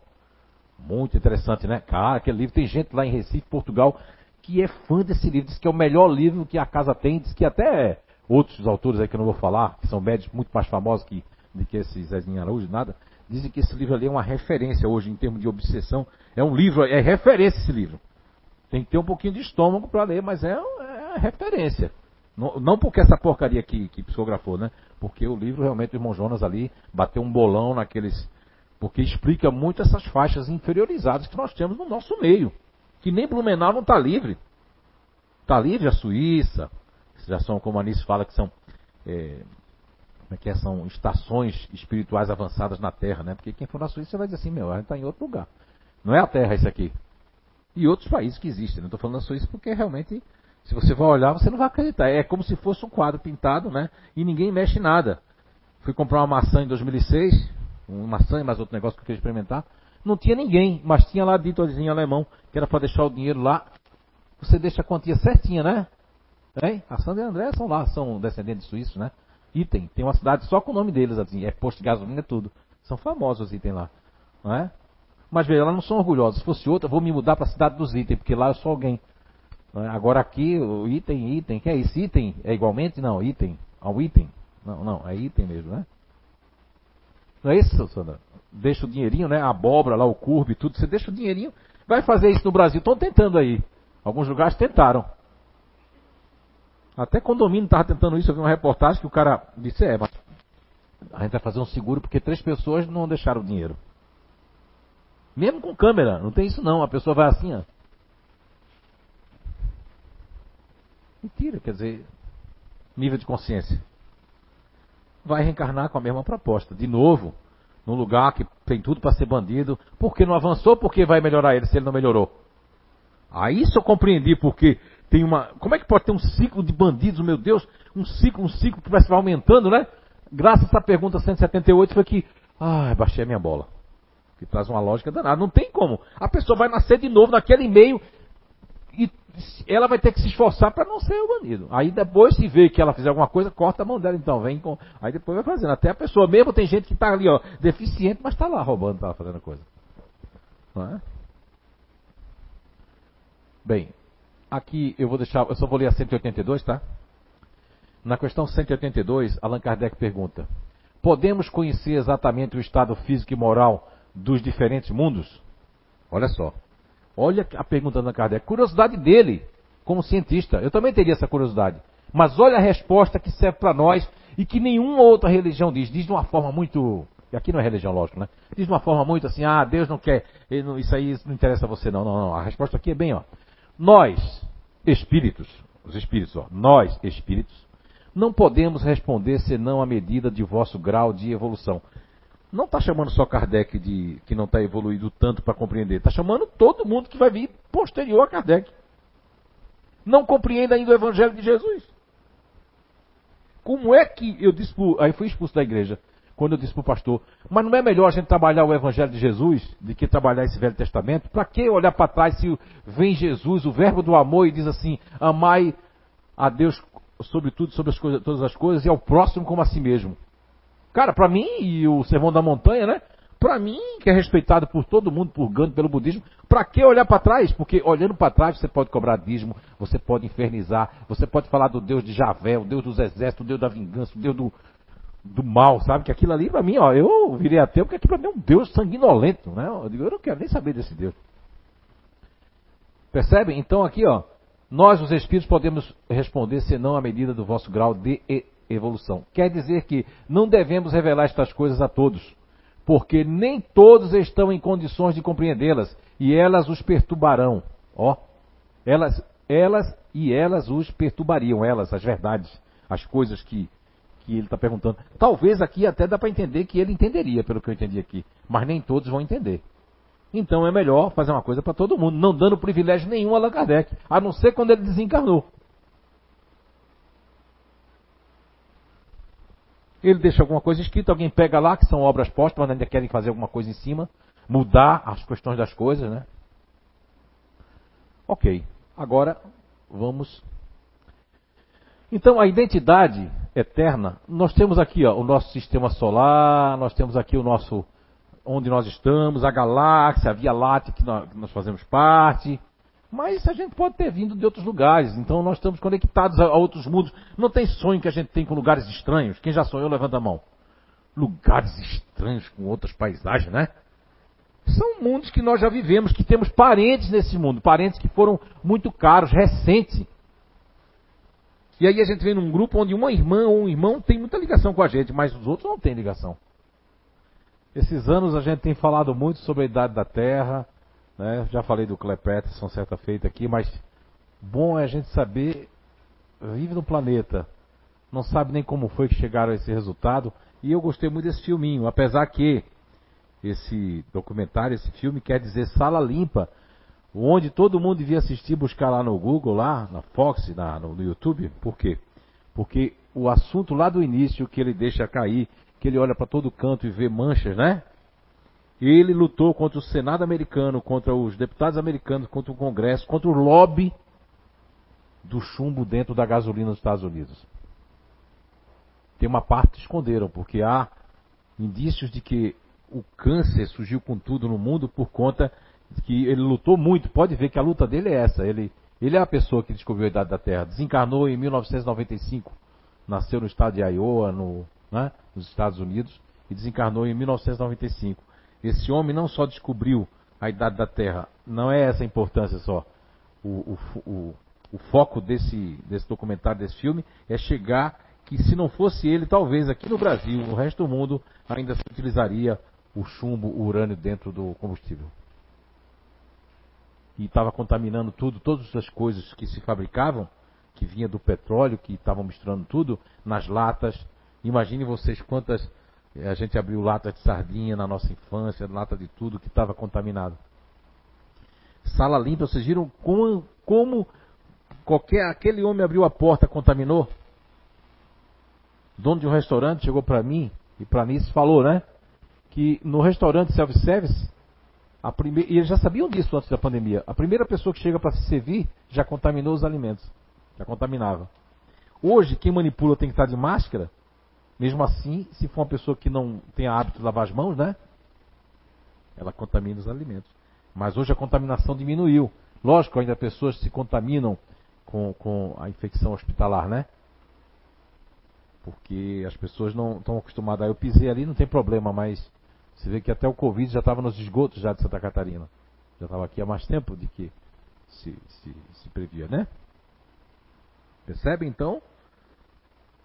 São N contaminações. Mas é muito importante saber a idade da Terra, porque é o planeta que nós. Onde é que está o trocinho? Eu... Ah, perdi ele. O Eduardo tomou da minha mão. Então é interessante vocês saberem, né, duas perguntas que eu havia feito aqui. Tá? Na cadeira? Ah, tá na cadeira. Muito bem, ó. É médio, é médio, é médio. Qual é a idade da Terra? Quem descobriu, vocês estão sabendo, ó, de acordo com a maior parte dos cientistas, depois de 1995, houve outras questões ali, tiveram querendo provar porque a inveja, a perseguição, porque pessoas não descobriram, e ele foi uma pessoa que não era geólogo, mas ele, meu, o cara foi estudar, foi pesquisar. Aí você tem uma pessoa que não é psiquiatra, não é psicólogo, não está no ramo, mas é um descobridor, é uma pessoa que está buscando, e as pessoas não. Ah, mas se não tem o título, o título não vai trazer o conhecimento, o título não vai trazer o esforço, o título não vai trazer. Olha aí a prova. Quantos geólogos, grandes geólogos, não foram lá e ele entendia daquele aparelho, era uma pessoa focada, rebelde, bravo, mas focado. Então, é, de acordo com a maior parte dos cientistas que estudam o passado geológico da Terra, o nosso planeta possui aproximadamente, aproximadamente 4,5 bilhões de anos. Porque o tempo ele é relativo à Terra. Em cidades espirituais já não existe o tempo. Em algumas cidades espirituais já não existe o tempo, em muitas, né? Só que elas estão muito ligadas à Terra, eu acredito, que aí deve eh, ficar no mesmo cronograma da Terra para as pessoas não pirar, né? Entende? De manhã, de tarde, de noite. Mas não precisa disso. Em outros mundos não existe esse cronograma, ou seja, essa relatividade do tempo, né? Que nós temos, que veio desde o é, gregoriano, o tempo não sei o que lá, a questão de, de ter 24 horas, né? Ok? E a determinação da idade da Terra, né? Peterson estudou em proporção do aqui do PBA/U em circões retirados de fragmentos do meteorito do não é? Do Diablo lá. Com isso estimou com uma boa precisão a idade da Terra. Ele chegou a 4,54 bilhões de anos. Pessoal, aquilo foi um meteorito que fez aquela cratera. Tem gente que eu respeito à ufologia, mas tem gente maluco dentro da ufologia, tem gente maluco dentro do espiritismo, tem gente maluco dentro da igreja protestante, tem gente maluco em todo lugar. Maluco que eu digo é que a pessoa extrapola com excesso as ideias. Aí diz que foi a nave que fez aquilo, não foi, foi um meteoro. Existe lá os fragmentos dos meteoritos. Que calcularam, inclusive, 50 mil anos, vocês viram, né? Que aconteceu aquilo. Que data 50 mil anos. Então, para a gente iniciar e hoje, não vou passar mais isso, a gente vai entrar em comportamento, mas com as bases, para que vocês tenham um conhecimento de base, de uma linguagem mais fácil, só que tem algumas coisas que são científicas, mas ficou muito fácil o filme, não ficou? Não foi uma coisa fácil de, de, de ouvir, de perceber? É isso que tem que ser a nossa missão. Passar coisas que são mais muito complexas de maneira simples, para que todo mundo tenha acesso. Não só aqueles que são da leitura, que fizeram as suas academias, os seus né, cursos convencionais. Não, todo mundo entenda, senão não valeu a pena. Se a gente está no mesmo barco onde todo mundo tem que evoluir, para que eu vou falar super difícil para ser admirado por uns, mas ninguém entende. A pessoa por educação faz, é verdade. Não, mas não sabe de nada. Então, é, é, ele chegou a 4,54 bilhões de anos, aí depois fizeram um cálculo e viram que era 4,5. Aí depois, eu vou já passar aqui para o final, depois quatro fios de cabelo, aqui ó, vamos lá. É, desse modo, usando o método de geocronologia por urânio chumbo, a cristalização do pequeno fragmento de zircão, com apenas 400 micra de espessura, aproximadamente quatro fios de cabelo, ó, quatro, micra, quatro fios de cabelo, não é? Encontrado em um afloramento na Austrália, foi datada em 4,4 bilhões de anos atrás, apenas 200 milhões de anos após a formação do nosso Sol. Portanto, esse estudo foi capaz de confirmar, uma vez que conclusões de Peterson estavam corretos, as conclusões estavam corretas. Primeiro aqueles ficaram contra, mas aí veio depois de 2014 aqueles que fizeram, fizeram os estudos e viram que ele estava ele tinha feito certinho, mas alguém quer encontrar um erro no teu trabalho. Todo mundo pode errar no trabalho. Mas você está tá enxergando o que você não está enxergando, algumas pessoas enxergam. E embora você não enxergue aquilo, o outro enxerga, você demora a enxergar aquilo que os outros estão enxergando. Isso se dá em todos os aspectos da vida. Seja vida pessoal, vida relacional, vida profissional, vida científica, né? vida de pesquisa. Então é isso. Espero que tenham gostado do assunto para poder a gente partir é uma base diferente, né, Marcelo Rosenbrock? Você que tem 10 é pós-graduado em projeto de identidade eterna. Teve algum igual? Esse começo foi totalmente diferente? Olha só, muito bem. Ó, o, o, o seu ó, segundo a doutrina espírita, ele está certo, está certo. Segundo a doutrina espírita, a lei divina ou lei natural abrange as leis físicas e as leis morais. A lei divina é eterna, imutável, como o próprio Deus, né? Pode ser um conselho, que pode ser tanta coisa. Talvez o Deus é uma figura para nós, mas não é uma figura para o resto das outras Via Lácteas. E aí? E se Deus é um papel fundamental para um mundo desse tamanho assim, atrasado, e não é o papel fundamental para outros mundos? E aí? Aí, por isso, lá, lembra da questão 178? Não, questão 182. Na questão 182 que nós apresentamos ali, traz que a gente não tem condição de. Ó, só a gente começando a raciocinar já desfaz Deus, né? Já desfaz, aí, aí já começa a pensar: será que Deus existe mesmo? Será que isso não é um conselho? Será que não é uma mãe, mamãe do céu, em vez de ser papai do céu? O homem era machista, a Bíblia é totalmente machista, né? Aí tu começa, aí por isso que na 182 eles respondem a Kardec que é, a gente não está preparado para saber disso. Tem gente que não tem estômago. Não, não fala assim de Deus, ela. Agora você está excomungado na minha vida. Não, porque não tem condições de entender ainda.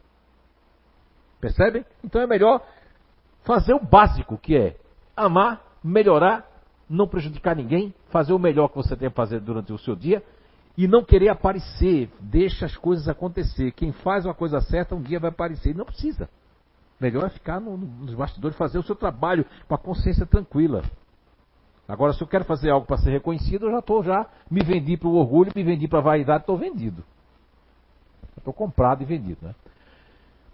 O próprio Deus, perfeita igual, vamos lá, a lei divina é eterna, imutável como o próprio Deus, perfeita igual para todos, inscrita na consciência dos homens e revelada em todos os tempos, de acordo com a capacidade e compreensão dos homens, revelada de acordo. O Espiritismo vem como uma terceira revelação, Moisés como a primeira, para um povo daquele de barbárie, vem Jesus pela segunda, e vem o, o conhecimento espiritual dos Espíritos como terceira revelação.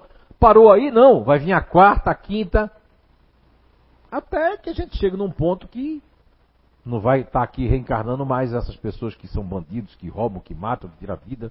Não. A gente vai estar tá num outro patamar. Mas para isso a gente tem que começar ontem, não é hoje. Mas hoje dá tempo ainda, né? E nós vamos falar muito do PEN. O que é PEN? Princípio elementar natural.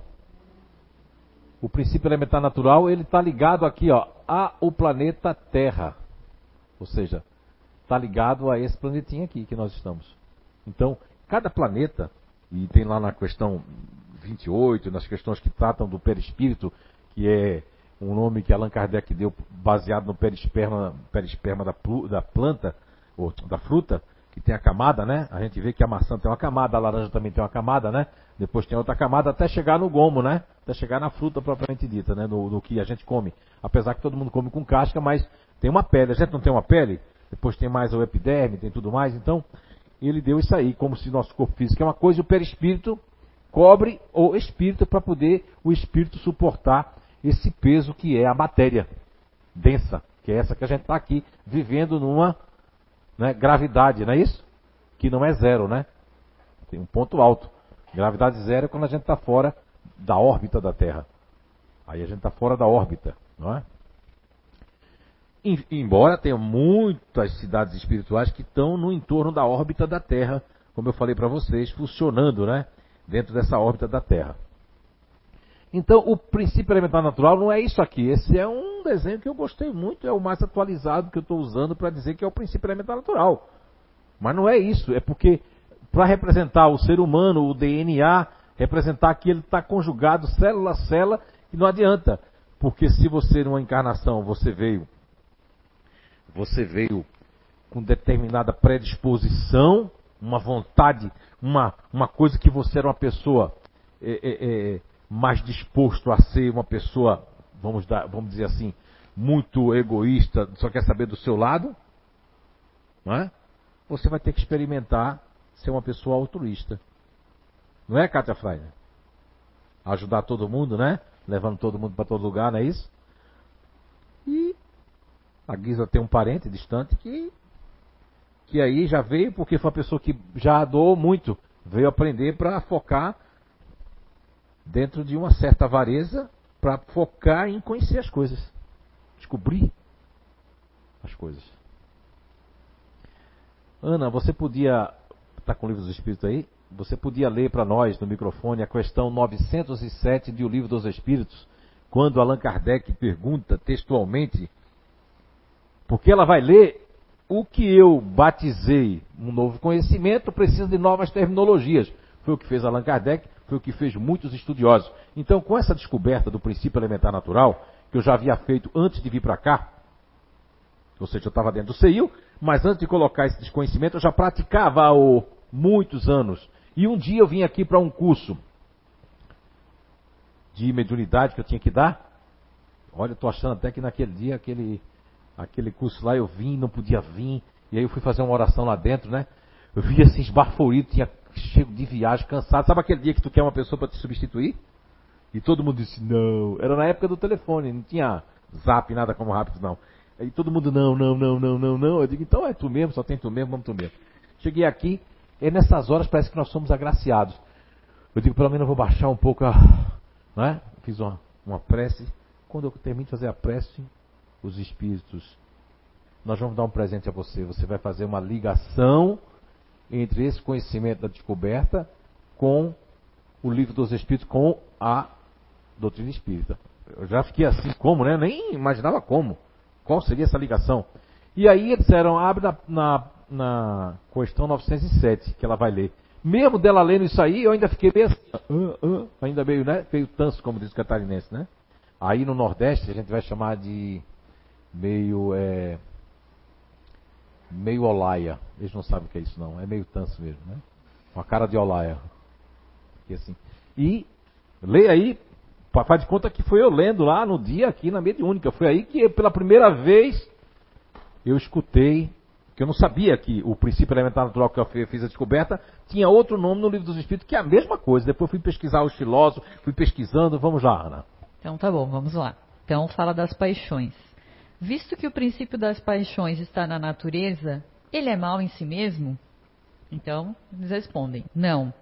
A paixão está no excesso acrescentado à vontade, porque o princípio foi dado ao homem para o bem, e as paixões podem levá-los a, a grandes coisas, sendo o abuso que delas se faz que causa o mal. Olha só, Allan Kardec pergunta sobre o princípio originário das paixões, das paixões, né?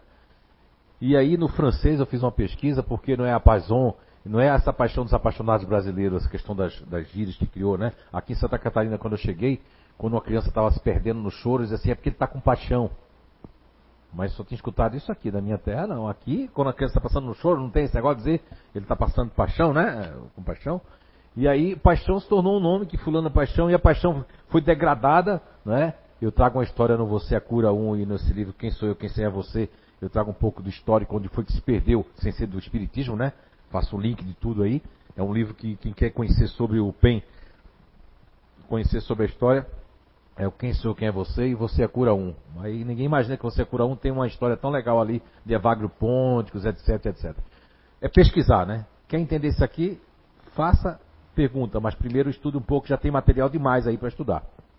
Então, na questão 907, Allan Kardec, como sempre, um codificador magnânimo ali, questionador, ele não se dá por rogado e fica e fica meio assim, ó, excesso. Eu acho que ele pensou mais ou menos assim. Como eu tenho psicometria, já entrei, já percebi como cada grupo natural de inteligência pensa, né? E eu imagino na minha imaginação que ele pensou assim, excesso? E quando é que isso deixa de ser bom para se tornar ruim? Vamos lá ver a pergunta 908. Como definir o limite em que as paixões deixam de ser boas ou más? As paixões são como um cavalo, que é útil quando está dominado, e que é perigoso quando é ele que domina.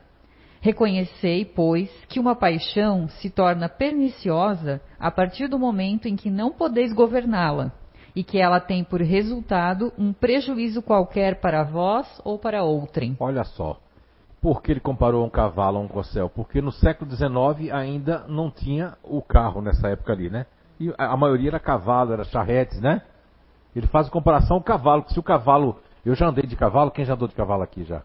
E eu já corri com o cavalo e o cavalo já me jogou porque eu fui, eu olhei assim, tinha umas meninas olhando, né? Aí eu, o cavalo baixou a cabeça, ó, Depois que o cavalo baixou a cabeça, a força dele todinha tá ali. Tu não suspende mais nunca. Tu pode ser Arnold Schwarzenegger, né? Tu não suspende mais, porque aí ele baixou a cabeça, ele me jogou assim, ó, no meio dos matos, cheio de espinho, me furei todo. Porque eu não dominei mais ele? E essa comparação da espiritualidade para Allan Kardec, seguindo a época do século XIX, é muito fantástica, porque faz uma comparação que você, a paixão é como se fosse um cavalo. Se você tem qualquer uma delas que nós rebatizamos de princípio elementar natural, se o seu princípio elementar natural que eu rebatizei outros nomes, tá? Vou trazer aqui. Surprise para vocês, vou trazer para vocês aqui. Quando chegar no próximo encontro nosso, quais são o nome do PEN, que eu dei uma mudada, porque já para ficar agora definitivo, né? E outras pessoas que venham depois e que mudem. Então, vamos por aí, a pessoa vem com o princípio elementar natural que nós chamamos de conservação. Medo. Que a gente tirou a palavra medo e substituiu por conservação.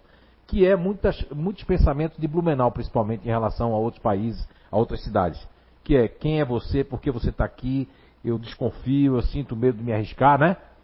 E outras pessoas que não são desse, que não têm esse empenho, acabam também entrando de alguma forma. Eu, por exemplo, hoje a Anice dirige como eu dirigia quando cheguei aqui. Até toda hora eu estou pegando a Liazinha, porque ela é o pé pesado e. Eu não, eu já dirijo igual o Blumenauense. Para direita, para direita. Para esquerda, eu fico esperando para esquerda. Não é? Quando eu vejo alguma coisa errada, eu digo, por que ficou fez isso? Por que fez isso? A lista desse meu Deus parece um continuador. Digo, mas por que não ficou aqui? Ah, eu tenho umas filhas minhas que dizem que eu não devo falar assim, né? Mas eu não estou tirando coisa não, porque eu estou dizendo que eu faço isso também já, né? E também quando ela põe o um alarme, eu faço assim, ó. Eu vou lá verificar se ela fechou mesmo a porta do carro. E eu sou uma pessoa que não sinto medo de nada.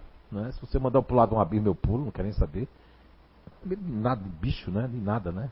Ando no meio das cobras, vou qualquer hora no meio do mato assim, né? Não tem esse problema. Mas, quando, depois que eu comecei a viver aqui, eu fico assim, será? Não sei não. É, isso que é a psicosfera, o inconsciente coletivo de Blumenau que é muito forte. E aí as pessoas negam, né? Pode ser assim, não, não, não, não. Eu mesmo negava. Não, não sinto nada, mas é que você não percebe está tão forte em você que alguns pequenos atos você não percebe, você já está vivendo. Agora imagine quem já nasceu aqui e que se moldou a isso, né? E tem uma criação dessa. O excesso, se a pessoa usar isso negativamente na vida, é o excesso que acresceu a vontade.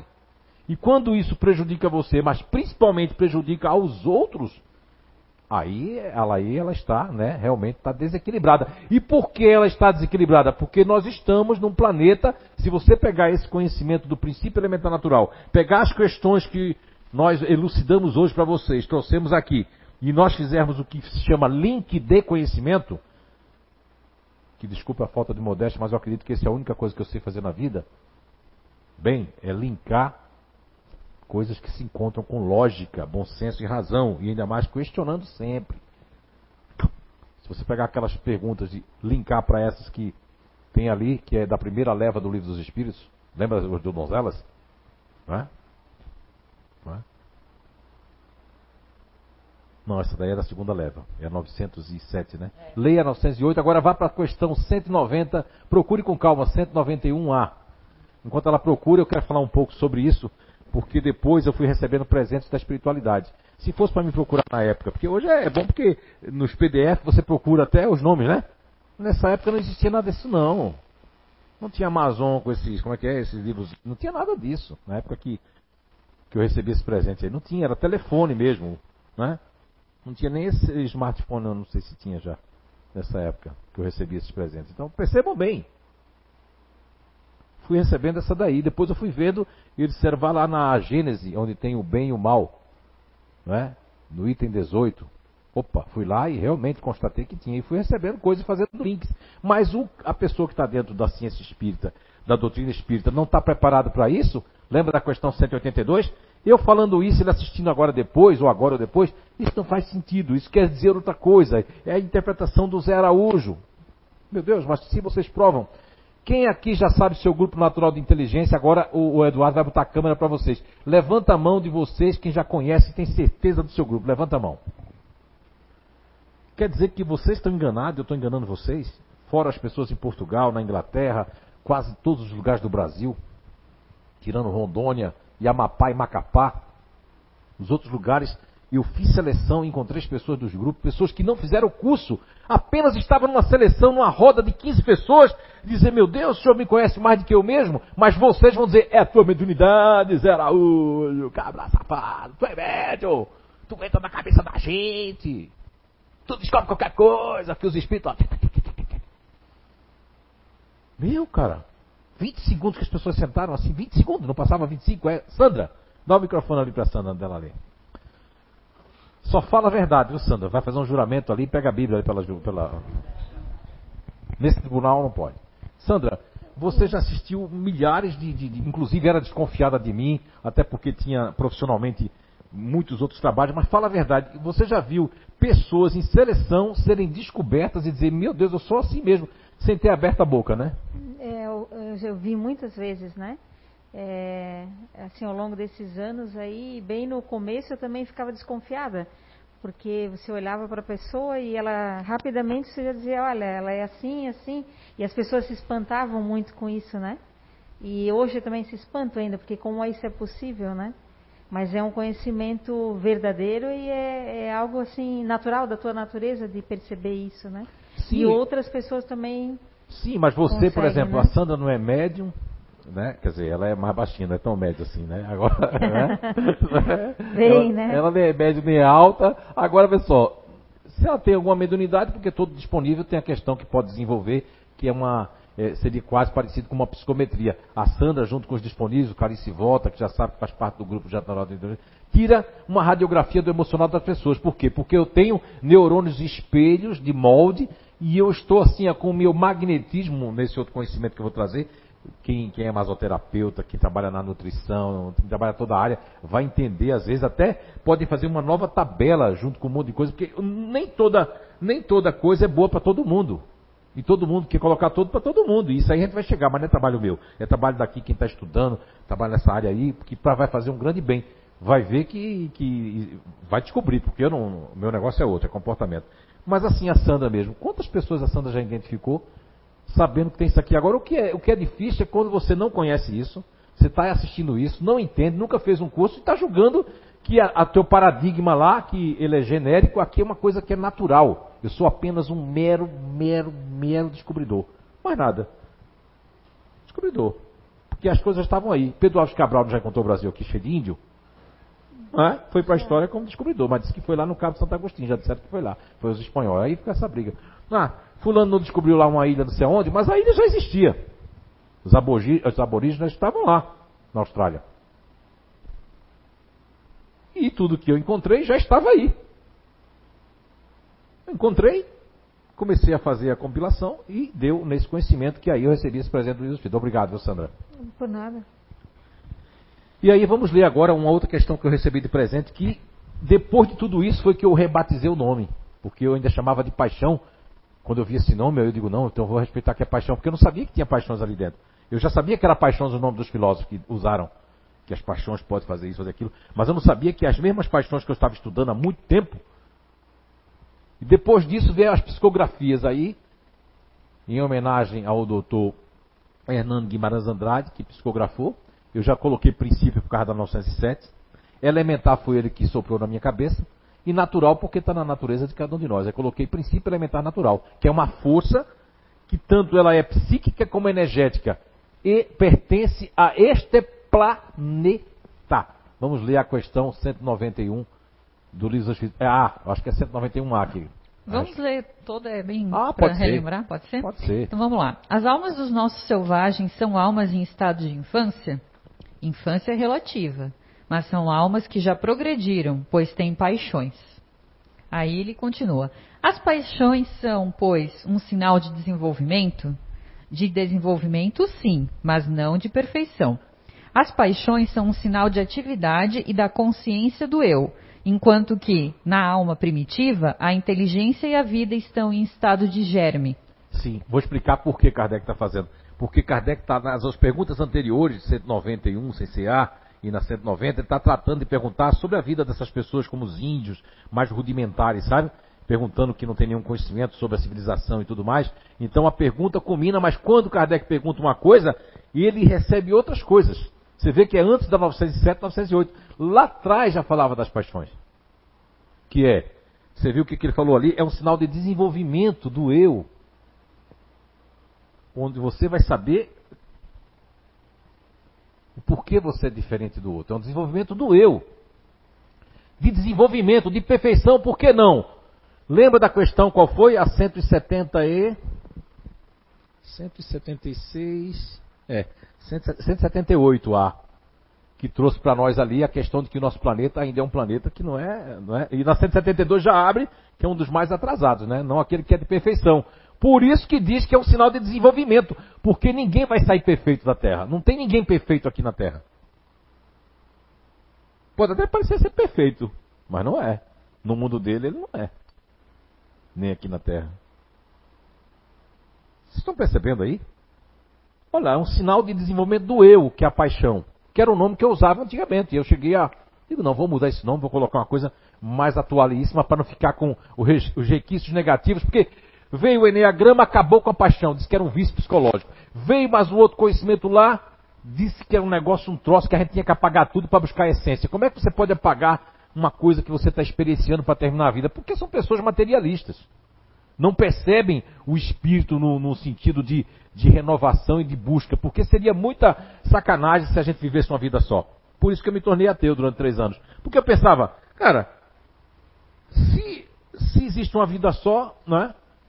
É muita sacanagem. Aí foi onde eu comecei a ver, depois de até o calcega e tudo mais, ver assim, uma vida só, então quer dizer, porque o cara nasce cego, o outro nasce com vista, o outro nasce assim, o outro nasce assado, porque é um filho nosso, né? Como seu filho mesmo, né? Que é dele. Naquele dia eu vi lá, né? Queria abraçá-lo, mas aí entrei em transe lá, começaram a psicografar, tá vendo você como é? É por isso que eu fui de mediunidade, ó. Mas na próxima vez eu vou vir dar um nele assim, tá? O nosso não, Águida, o nome do, do. O Carlos. O Carlos veio com um atraso, né? Mas o, mas o Carlos foi um déspota. O Carlos fez, usou a palavra de mal coisa, usou a. Porque senão não ia entender. Porque tem as crianças com síndrome de Down. Fica agitado o espírito, porque não quer conhecimento, tá vendo você? Tá vendo? Ó. E ela luta com isso. Ela já se jogou do ônibus assim. Aí você vai ver que tem gente que diz que está recebendo o espírito, quer ver você se jogar num ônibus assim, cair com o nariz e tudo, ele jogar você do ônibus, sem ter como lá. Fazer você tirar a roupa, ficar pelada. Foi aí que uma, uma médica que ela fez isso no fora do consultório, mandou vir na casa do espírito. Foi aí que nós conhecemos a dona Júlia, né? Então não julgue aquilo que você não sabe. São anos e anos a gente tratando. E ele disse que não sai. Já saiu até, mas o outro não sai porque vai até o final. E assim pode ser você com uma pessoa. Você arrumar uma pessoa que vai dizer assim, não, você não fez isso comigo, eu vou, aí se você merecer, vai nascer junto com você, vai até porque são alma gêmea, né? Que você chama de alma gêmea, aí, aí sim eu acredito que é alma gêmea. Mas no ponto positivo não acredito de alma gêmea. Mas o que nós falávamos desse entendimento, não é? Você está ainda aí? Eu... Agora vamos para a questão. Isso aí que foi um presente já mais recente. Isso faz alguns oito anos, dez anos, nove. Questão 928 de O Livro dos Espíritos. E aí, quando teve aqui um grande cientista no Foreblu, há muitos anos atrás, ele disse que o que motivou Allan Kardec, parecido com o que a Rosimar falou aqui hoje também, que o pai de Allan Kardec não queria que ele fosse é, professor, pedagogo, né? Porque hoje professor, coitado, ganha muito mal, mas na época professor era status, né? Era cientista, né? E ele tem lá como professor Rivail, né, ele tem até ainda lá em, eh, em, Paris aquela questão do primário, que foi um dos grandes elevadores do, de um nível primário diferenciado para que as crianças do século XIX começassem a entender. Mas ele é mais conhecido o túmulo dele do que o lado do, do lado pessoal dele, profissional. Bem, Allan Kardec, segundo o, o, esqueci agora o nome do cientista físico que teve aqui, o Vladimir Sanches, né? Ele que me disse, porque ele fez uma, uma grande tradução do francês, e o que motivou Allan Kardec a fazer essa pergunta foi primeiramente para ele, mas recebeu uma resposta que serve para todo mundo. Porque está falando da questão da aptidão. É uma questão que eu falo muito há todos esses anos. Que nós, com o princípio elementar natural e com a inteligência ativa, racional e emocional, nós temos certas aptidões que nós queremos que os nossos filhos estejam. E os pais são muito culpados disso, porque quer que siga aquilo que ele acha que é bom para o filho e que ele, de alguma forma, está frustrado que não fez. Então vamos lá ler a questão 928 de O Livro dos Espíritos pela especialidade das aptidões naturais. Deus indica, evidentemente, nossa vocação nesse mundo? Muitos dos males não decorrem do fato de não seguirmos essa vocação? É verdade. E frequentemente são os pais que, por orgulho ou avareza, fazem seus filhos saírem do caminho traçado pela natureza. E, por esse deslocamento, comprometem sua felicidade. Eles disso serão responsáveis. Isso, lê só o comecinho da pergunta de novo, vê só, só para a gente repetir de novo para eles. Pela especialidade das aptidões naturais, Deus indica, evidentemente, nossa vocação nesse mundo? Olha só. E qual é a primeira respostazinha primeira? É verdade. Olha aí. A espiritualidade concorda que Kardec fez uma pergunta, mas já dizendo uma coisa. Por que Kardec já responde aquilo ali? Só ia voltar um pouco antes. Essa é 928, né? Vamos ler agora a questão 804 do Livro dos Espíritos. Nem quero falar pela minha boca, aqui nas lives eu falo diretamente da 804, né?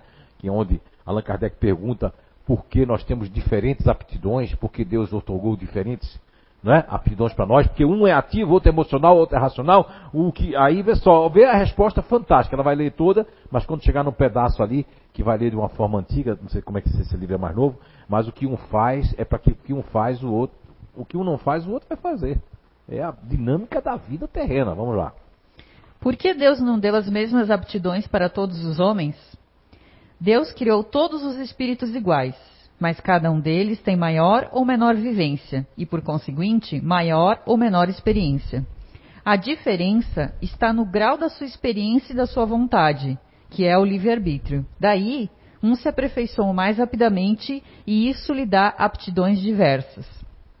A variedade das aptidões é necessária a fim de que cada um possa concorrer aos objetivos da providência, no limite do desenvolvimento de suas forças físicas e intelectuais. O que um não faz, o outro faz.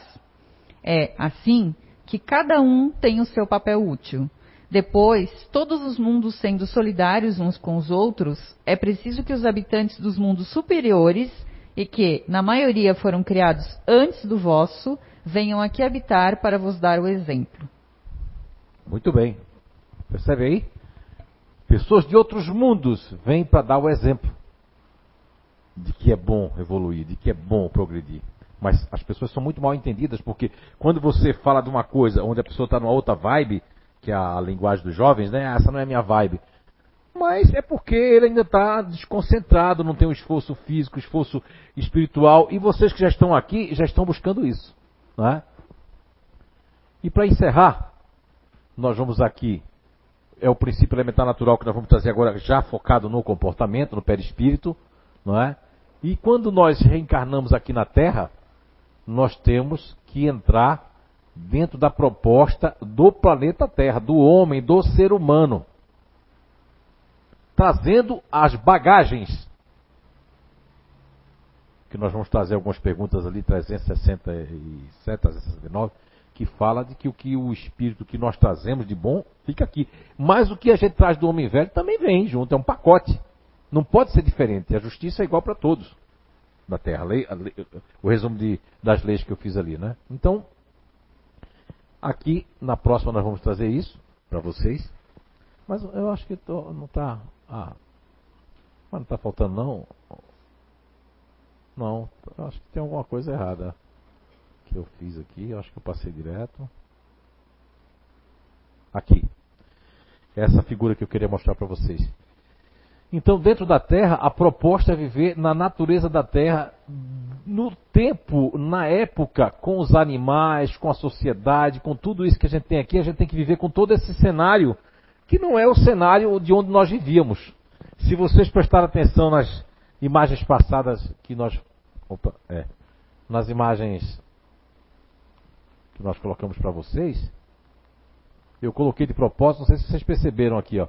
Eu coloquei aqui a Terra, né? Depois coloquei mundos diferentes, ó. Mundos diferentes. Essa é a impressão que as pessoas, que quando merecem, vão ter um sonho totalmente esquisito. Um lugar esquisito, eu nunca vi aquilo. Parece até um mundo paralelo que eu estou vivendo aquela vida, as pessoas estão lá todo mundo conversando que desencarnou, é porque você está lá, as pessoas que desencarnou estão lá nesse lugar onde você foi, que pode ser uma cidade espiritual, uma colônia, mas pode ser outro mundo. Não é? E aí eu coloquei esse dali, mas coloquei outro aqui também que já é diferente, né? Já com outro, outra dinâmica corporal diferente, parecida com a Terra, mas é diferente. Por aí vai. E a nossa identidade eterna, ela é composta ó, de muitas vivências em outros planetas, em outros lugares. O importante é saber aqui, já tomar consciência de como funciona aqui. Ah, mas se eu não vou reencarnar aqui, será? Não sei, né? Mas se você for outro lugar, isso aqui vai adiantar como se eu me conheço, já consigo progredir muito mais. Não é? Então seria isso. Alguma pergunta? Ainda tem 5, 10, 15 minutos para fazer pergunta. Ó, o Ranieri ali, primeira. Tom, apertou o botão ali, ó. Ranieri, aquele. Eita, Vanderlei agora sim, ele vai correndo, ele vai agora ganhar, ganhar. Ganhou. Alô. Zé, se a Terra tem 4 bilhões e meio de anos, e a gente, como um todo, veio de outros mundos para cá, então a gente pode considerar que nós somos bem velhos, certo? Oh, sim. É, existem algumas perguntas que Kardec faz no Livro dos Espíritos é, que também não vem uma resposta é, exata porque nós não estamos preparados. Mas uma, uma, questão que eu tenho desde criança é que se nós fomos em que época nós fomos criados e se nós já existíamos antes da Terra. Se a gente fizer um estudo sistematizado, como eu fiz dentro do Livro dos Espíritos há quase é, 30 e tantos anos, o meu entendimento é, é que se nós nos basearmos no tempo Terra, aí é muita coisa, né? 4, eh, se a gente fizer uma viagem, como agora aquela aquela maquinazinha que foi lá para Júpiter, que vai viajar não sei quanto, né? Olha, então uma outra galáxia fica não sei quantos anos-luz. Mas é a medida, essa é a medida da leitura dos cientistas da Terra, por conta da prisão do tempo.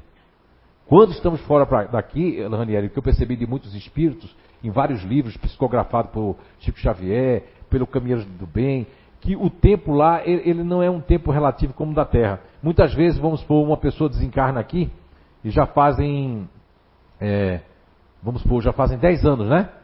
Para a pessoa aqui na Terra, 10, 15 anos. A, a, a, sensação da pessoa lá é que fazia, faz alguns dias que ele está lá. Tem alguns que dormem, porque acredita nisso. Tem alguns que ficam em um, num processo de perturbação durante 30 anos, quando volta os filhos já estão tudo grande. Não foi o que aconteceu com o André Luiz? Ele voltou, já estava tudo diferente, a mulher já estava casada com outro, e para ele tinha passado ontem. Não é? Aquela perturbação lá no, no, nos estágios do umbral. Mas o tempo na Terra, agora, é, segundo André Luiz, o espírito André Luiz, a obra é no mundo maior traz um cálculo, que inclusive é o espírito de Emmanuel, também que traz isso em outro livro também. O cálculo é, até o professor Clóvis Nunes sabe dizer muito bem isso aí, se quiser fazer a pergunta, ele vai dar uma aula sobre isso, mas é em torno de 40 mil anos. Ele até faz um estudo das gerações, né, que houve da Terra, mas isso só serve para a Terra. Agora, a colocação do Ranieri, a pergunta é muito boa, porque veja só, se tem 4, bilhões de anos, quer dizer que nós somos, na Terra, Ranieri, vai depender do nosso estado estágio. Imagine você que Vamos colocar 50 mil anos atrás aí, quando caiu aquele meteoro, né? O que é que nós tínhamos na Terra?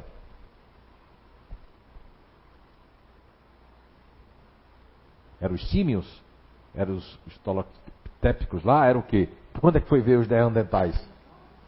Entende? Então, se o nosso espírito está aqui na Terra, ele só pôde vir quando a Terra está preparada. É a mesma coisa os espíritos que estão vindo agora, são chamados de crianças índigas, crianças não sei o que lá. Espíritos que já vêm com com como é que é a, o refluxo, né? Mas se não vem com refluxo, continua o humano querendo tomar o leite dos outros. Todo animal para tomar o leite, mas é o lobby. Assistam esse documentário que eu trouxe para vocês hoje, que é a Sala Limpa. Vocês vão ver que o objetivo não é só a idade da Terra, é que ele ficou famoso por isso. O objetivo é que se não fosse esse homem que desencarnou em 1995, não é? Fiquei até invocando ele se ele não queria vir aqui, né? Eu não sou muito da passividade não, mas se ele viesse, né? Ele dava, quisesse tomar o corpo para falar aqui em inglês aí, outra pessoa depois podia vir. Teve uma hora que eu até evoquei ele assim, sabe? Porque assim, poxa, é um herói despercebido. Lutou contra um congresso. Chega em casa, em vez de estar assistindo porcaria, desculpa a crítica, vai lá, é, é, Claire Patterson, coloca lá sala limpa, já passa daquele ponto que a gente viu, vai direto para a história lá do negócio da luta desse homem. Se não fosse ele, até nós aqui que somos o quintal dos Estados Unidos, estaríamos e, e nos prejudicou também, de certa forma, a questão do urânio, do chumbo dentro da, do combustível. São lobbies como o petróleo, o petróleo preto, o petróleo sujo, nós não precisamos mais, mas essas pessoas da tecnologia limpa têm grande dificuldade porque é o interesse pessoal.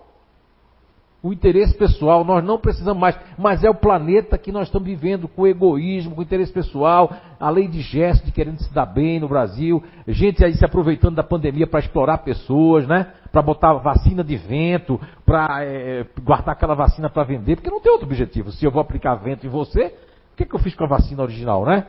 Entende? Então, é, é infelizmente, Ranieri, nós não temos assim, vamos dizer, ah, eu tenho 4, bilhões. Não, não. Porque, entenda, a gente está em planetas. Eu, uma vez, eu dei um estudo aqui, faz muitos anos o palco era aqui, sobre os orbes de Capela. E teve uma perguntas e respostas que o professor Clóvis Nunes trouxe muito bem ali, didaticamente falando. Então, os orbes de Capela, que é do A Caminho da Luz de Emmanuel, né? E que nós trouxemos um livro Nosfera falando também de vários detalhes. Nosfera não, Arqueologia do Ser. Se perceber, essa turba de espíritos que cerca, Emmanuel fala que foi uns 30 bilhões de espíritos quando veio aqui, olha só, são várias nações de vários mundos. Formaram o povo egípcio, primeiro os sumérios lá, né? ó que povo inteligente, matemático, os astecas que sumiram, que ninguém sabe como é que foi que aqueles outros lá sumiram também lá, lá no Peru, né? em Caral, em todos esses lugares, lá no Chile, lá, todos esses lugares da América aqui, que é muito mais antigo se brincar do que o Egito. Quando Caral é mais antigo do que as pirâmides do Egito. Tem pirâmides na China que os japoneses e os chineses não deixam ninguém chegar, mas que estão lá, que foi descoberto, que eles escondem. Porque eles querem explorar tudo, senão vai vir arqueólogos dos Estados Unidos já vem lá e compra tudo. Tem muitos segredos que estão lá que são antiquíssimos. Agora veja bem, planetas que passaram por uma ordem maior, o que, é que vai fazer com esses espíritos? Tem que irá para os planetas que está, ó, que eles vão terminar evoluindo. Então, por isso que eles se sentiram assim, eh, na questão 610 de O Livro dos Espíritos, Allan Kardec faz uma pergunta muito interessante que vem de encontro à sua pergunta, que é o estado que os povos mais antigos tinham a sensação, os egípcios, mesmo diante do livro dos Vedas e outros, de comparar de que nós, é, a, mento, é, a mente em psicose. A mente em psicose é um assunto que Allan Kardec abordou na questão 610 de O Livro dos Espíritos. E quer dizer o seguinte: é, quer dizer que essa sensação que os espíritos que reencarnaram aqui tinham de estar encarnando em corpos de animais. Entende? De, de um planeta atrasado.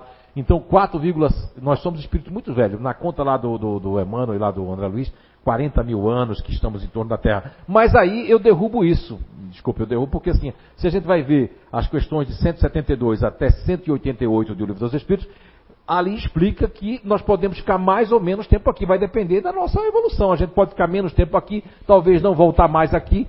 Entende? Mas nós somos muito velhos mesmo. No mínimo, vamos pegar ali o Emmanuel André Luiz. No mínimo 40 mil anos, pelo menos, de terra. Que já passou por aqui, tem. Imagine lá fora, né? Se, vamos supor que você é um capelino.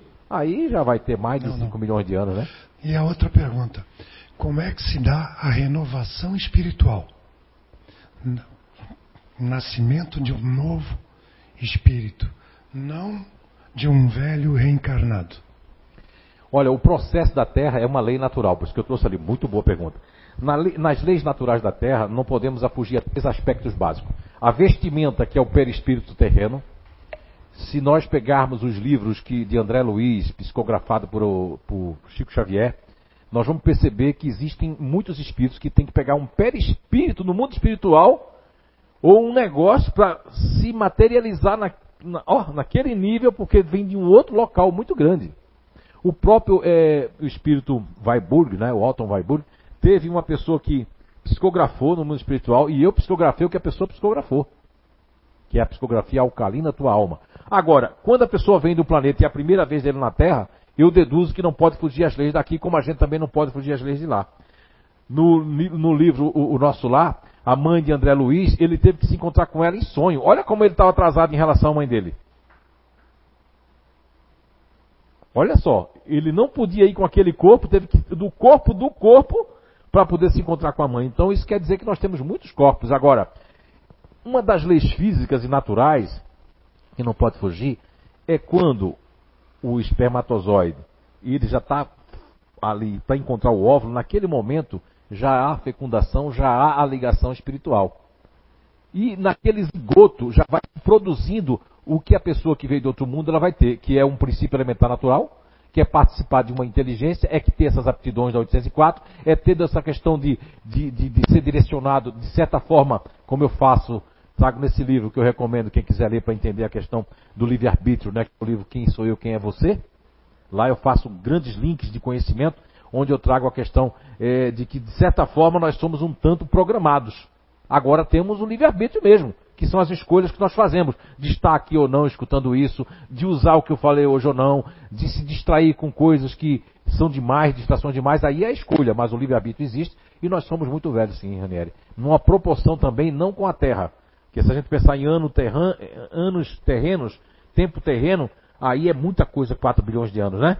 Mas em termos galáctico, em termos universais, já é uma outra coisa. Há planetas que já me disseram por intuição que tem pessoas, por isso que eles trouxeram essa ideia. Moisés foi criado no Egito, então ele pegou a mitologia egípcia, que é um tanto parecida com a mitologia grega, que é um tanto parecida com outras mitologias que existem, não é? Com a mitologia, inclusive dos vikings, que acreditavam naquela coisa, que é outro tipo de mitologia que existe ali, não é? No, de ficar lá naquele palco lá, que eles entendiam como guerra, entendiam como tudo lá, de mundos mais atrasados. Os vikings mesmo é um povo que veio de outro lugar para cá e, e, e, atacava, porque no mundo era isso, era atacar, era a terra procurando, você vê, procurando um elo perdido, né? procurando onde é que é, que era o meu lugar. Mas nós temos essa vantagem, quem está realmente conhecendo o espiritismo, o espiritismo de espíritos, não o espiritismo de, de querer ser melhor do que o outro, o espiritismo de competir, o espiritismo de humilhar as pessoas que são católicas ou protestantes da nossa família, discutir religião. Isso é perda de tempo, porque o espiritismo não é uma religião, é uma filosofia, ao mesmo tempo que é uma ciência e ao mesmo tempo que traz códigos morais através do evangelho segundo o espiritismo e traz um monte de pesquisa através desse trabalho que fazemos antes de, o Identidade Eterna é composto de duas partes, com a Rosimar. A primeira parte, a gente trata do Espiritismo de uma forma inovada, trazendo, sem sair de Jesus, nem de Kardec, nem dos postulados da base do Espiritismo, mas trazendo do enfoque mais do dia a dia, onde numa linguagem mais acessível para que vocês possam realmente compreender e possa, porque hoje, falando difícil, a vida já está tão difícil, as pessoas acham maçante, se afastam e o obsessor acaba afastando a pessoa daqui. Então, meu muito obrigado a vocês, né? Já deu a hora. Tem três minutos, dá tempo de uma pergunta ainda.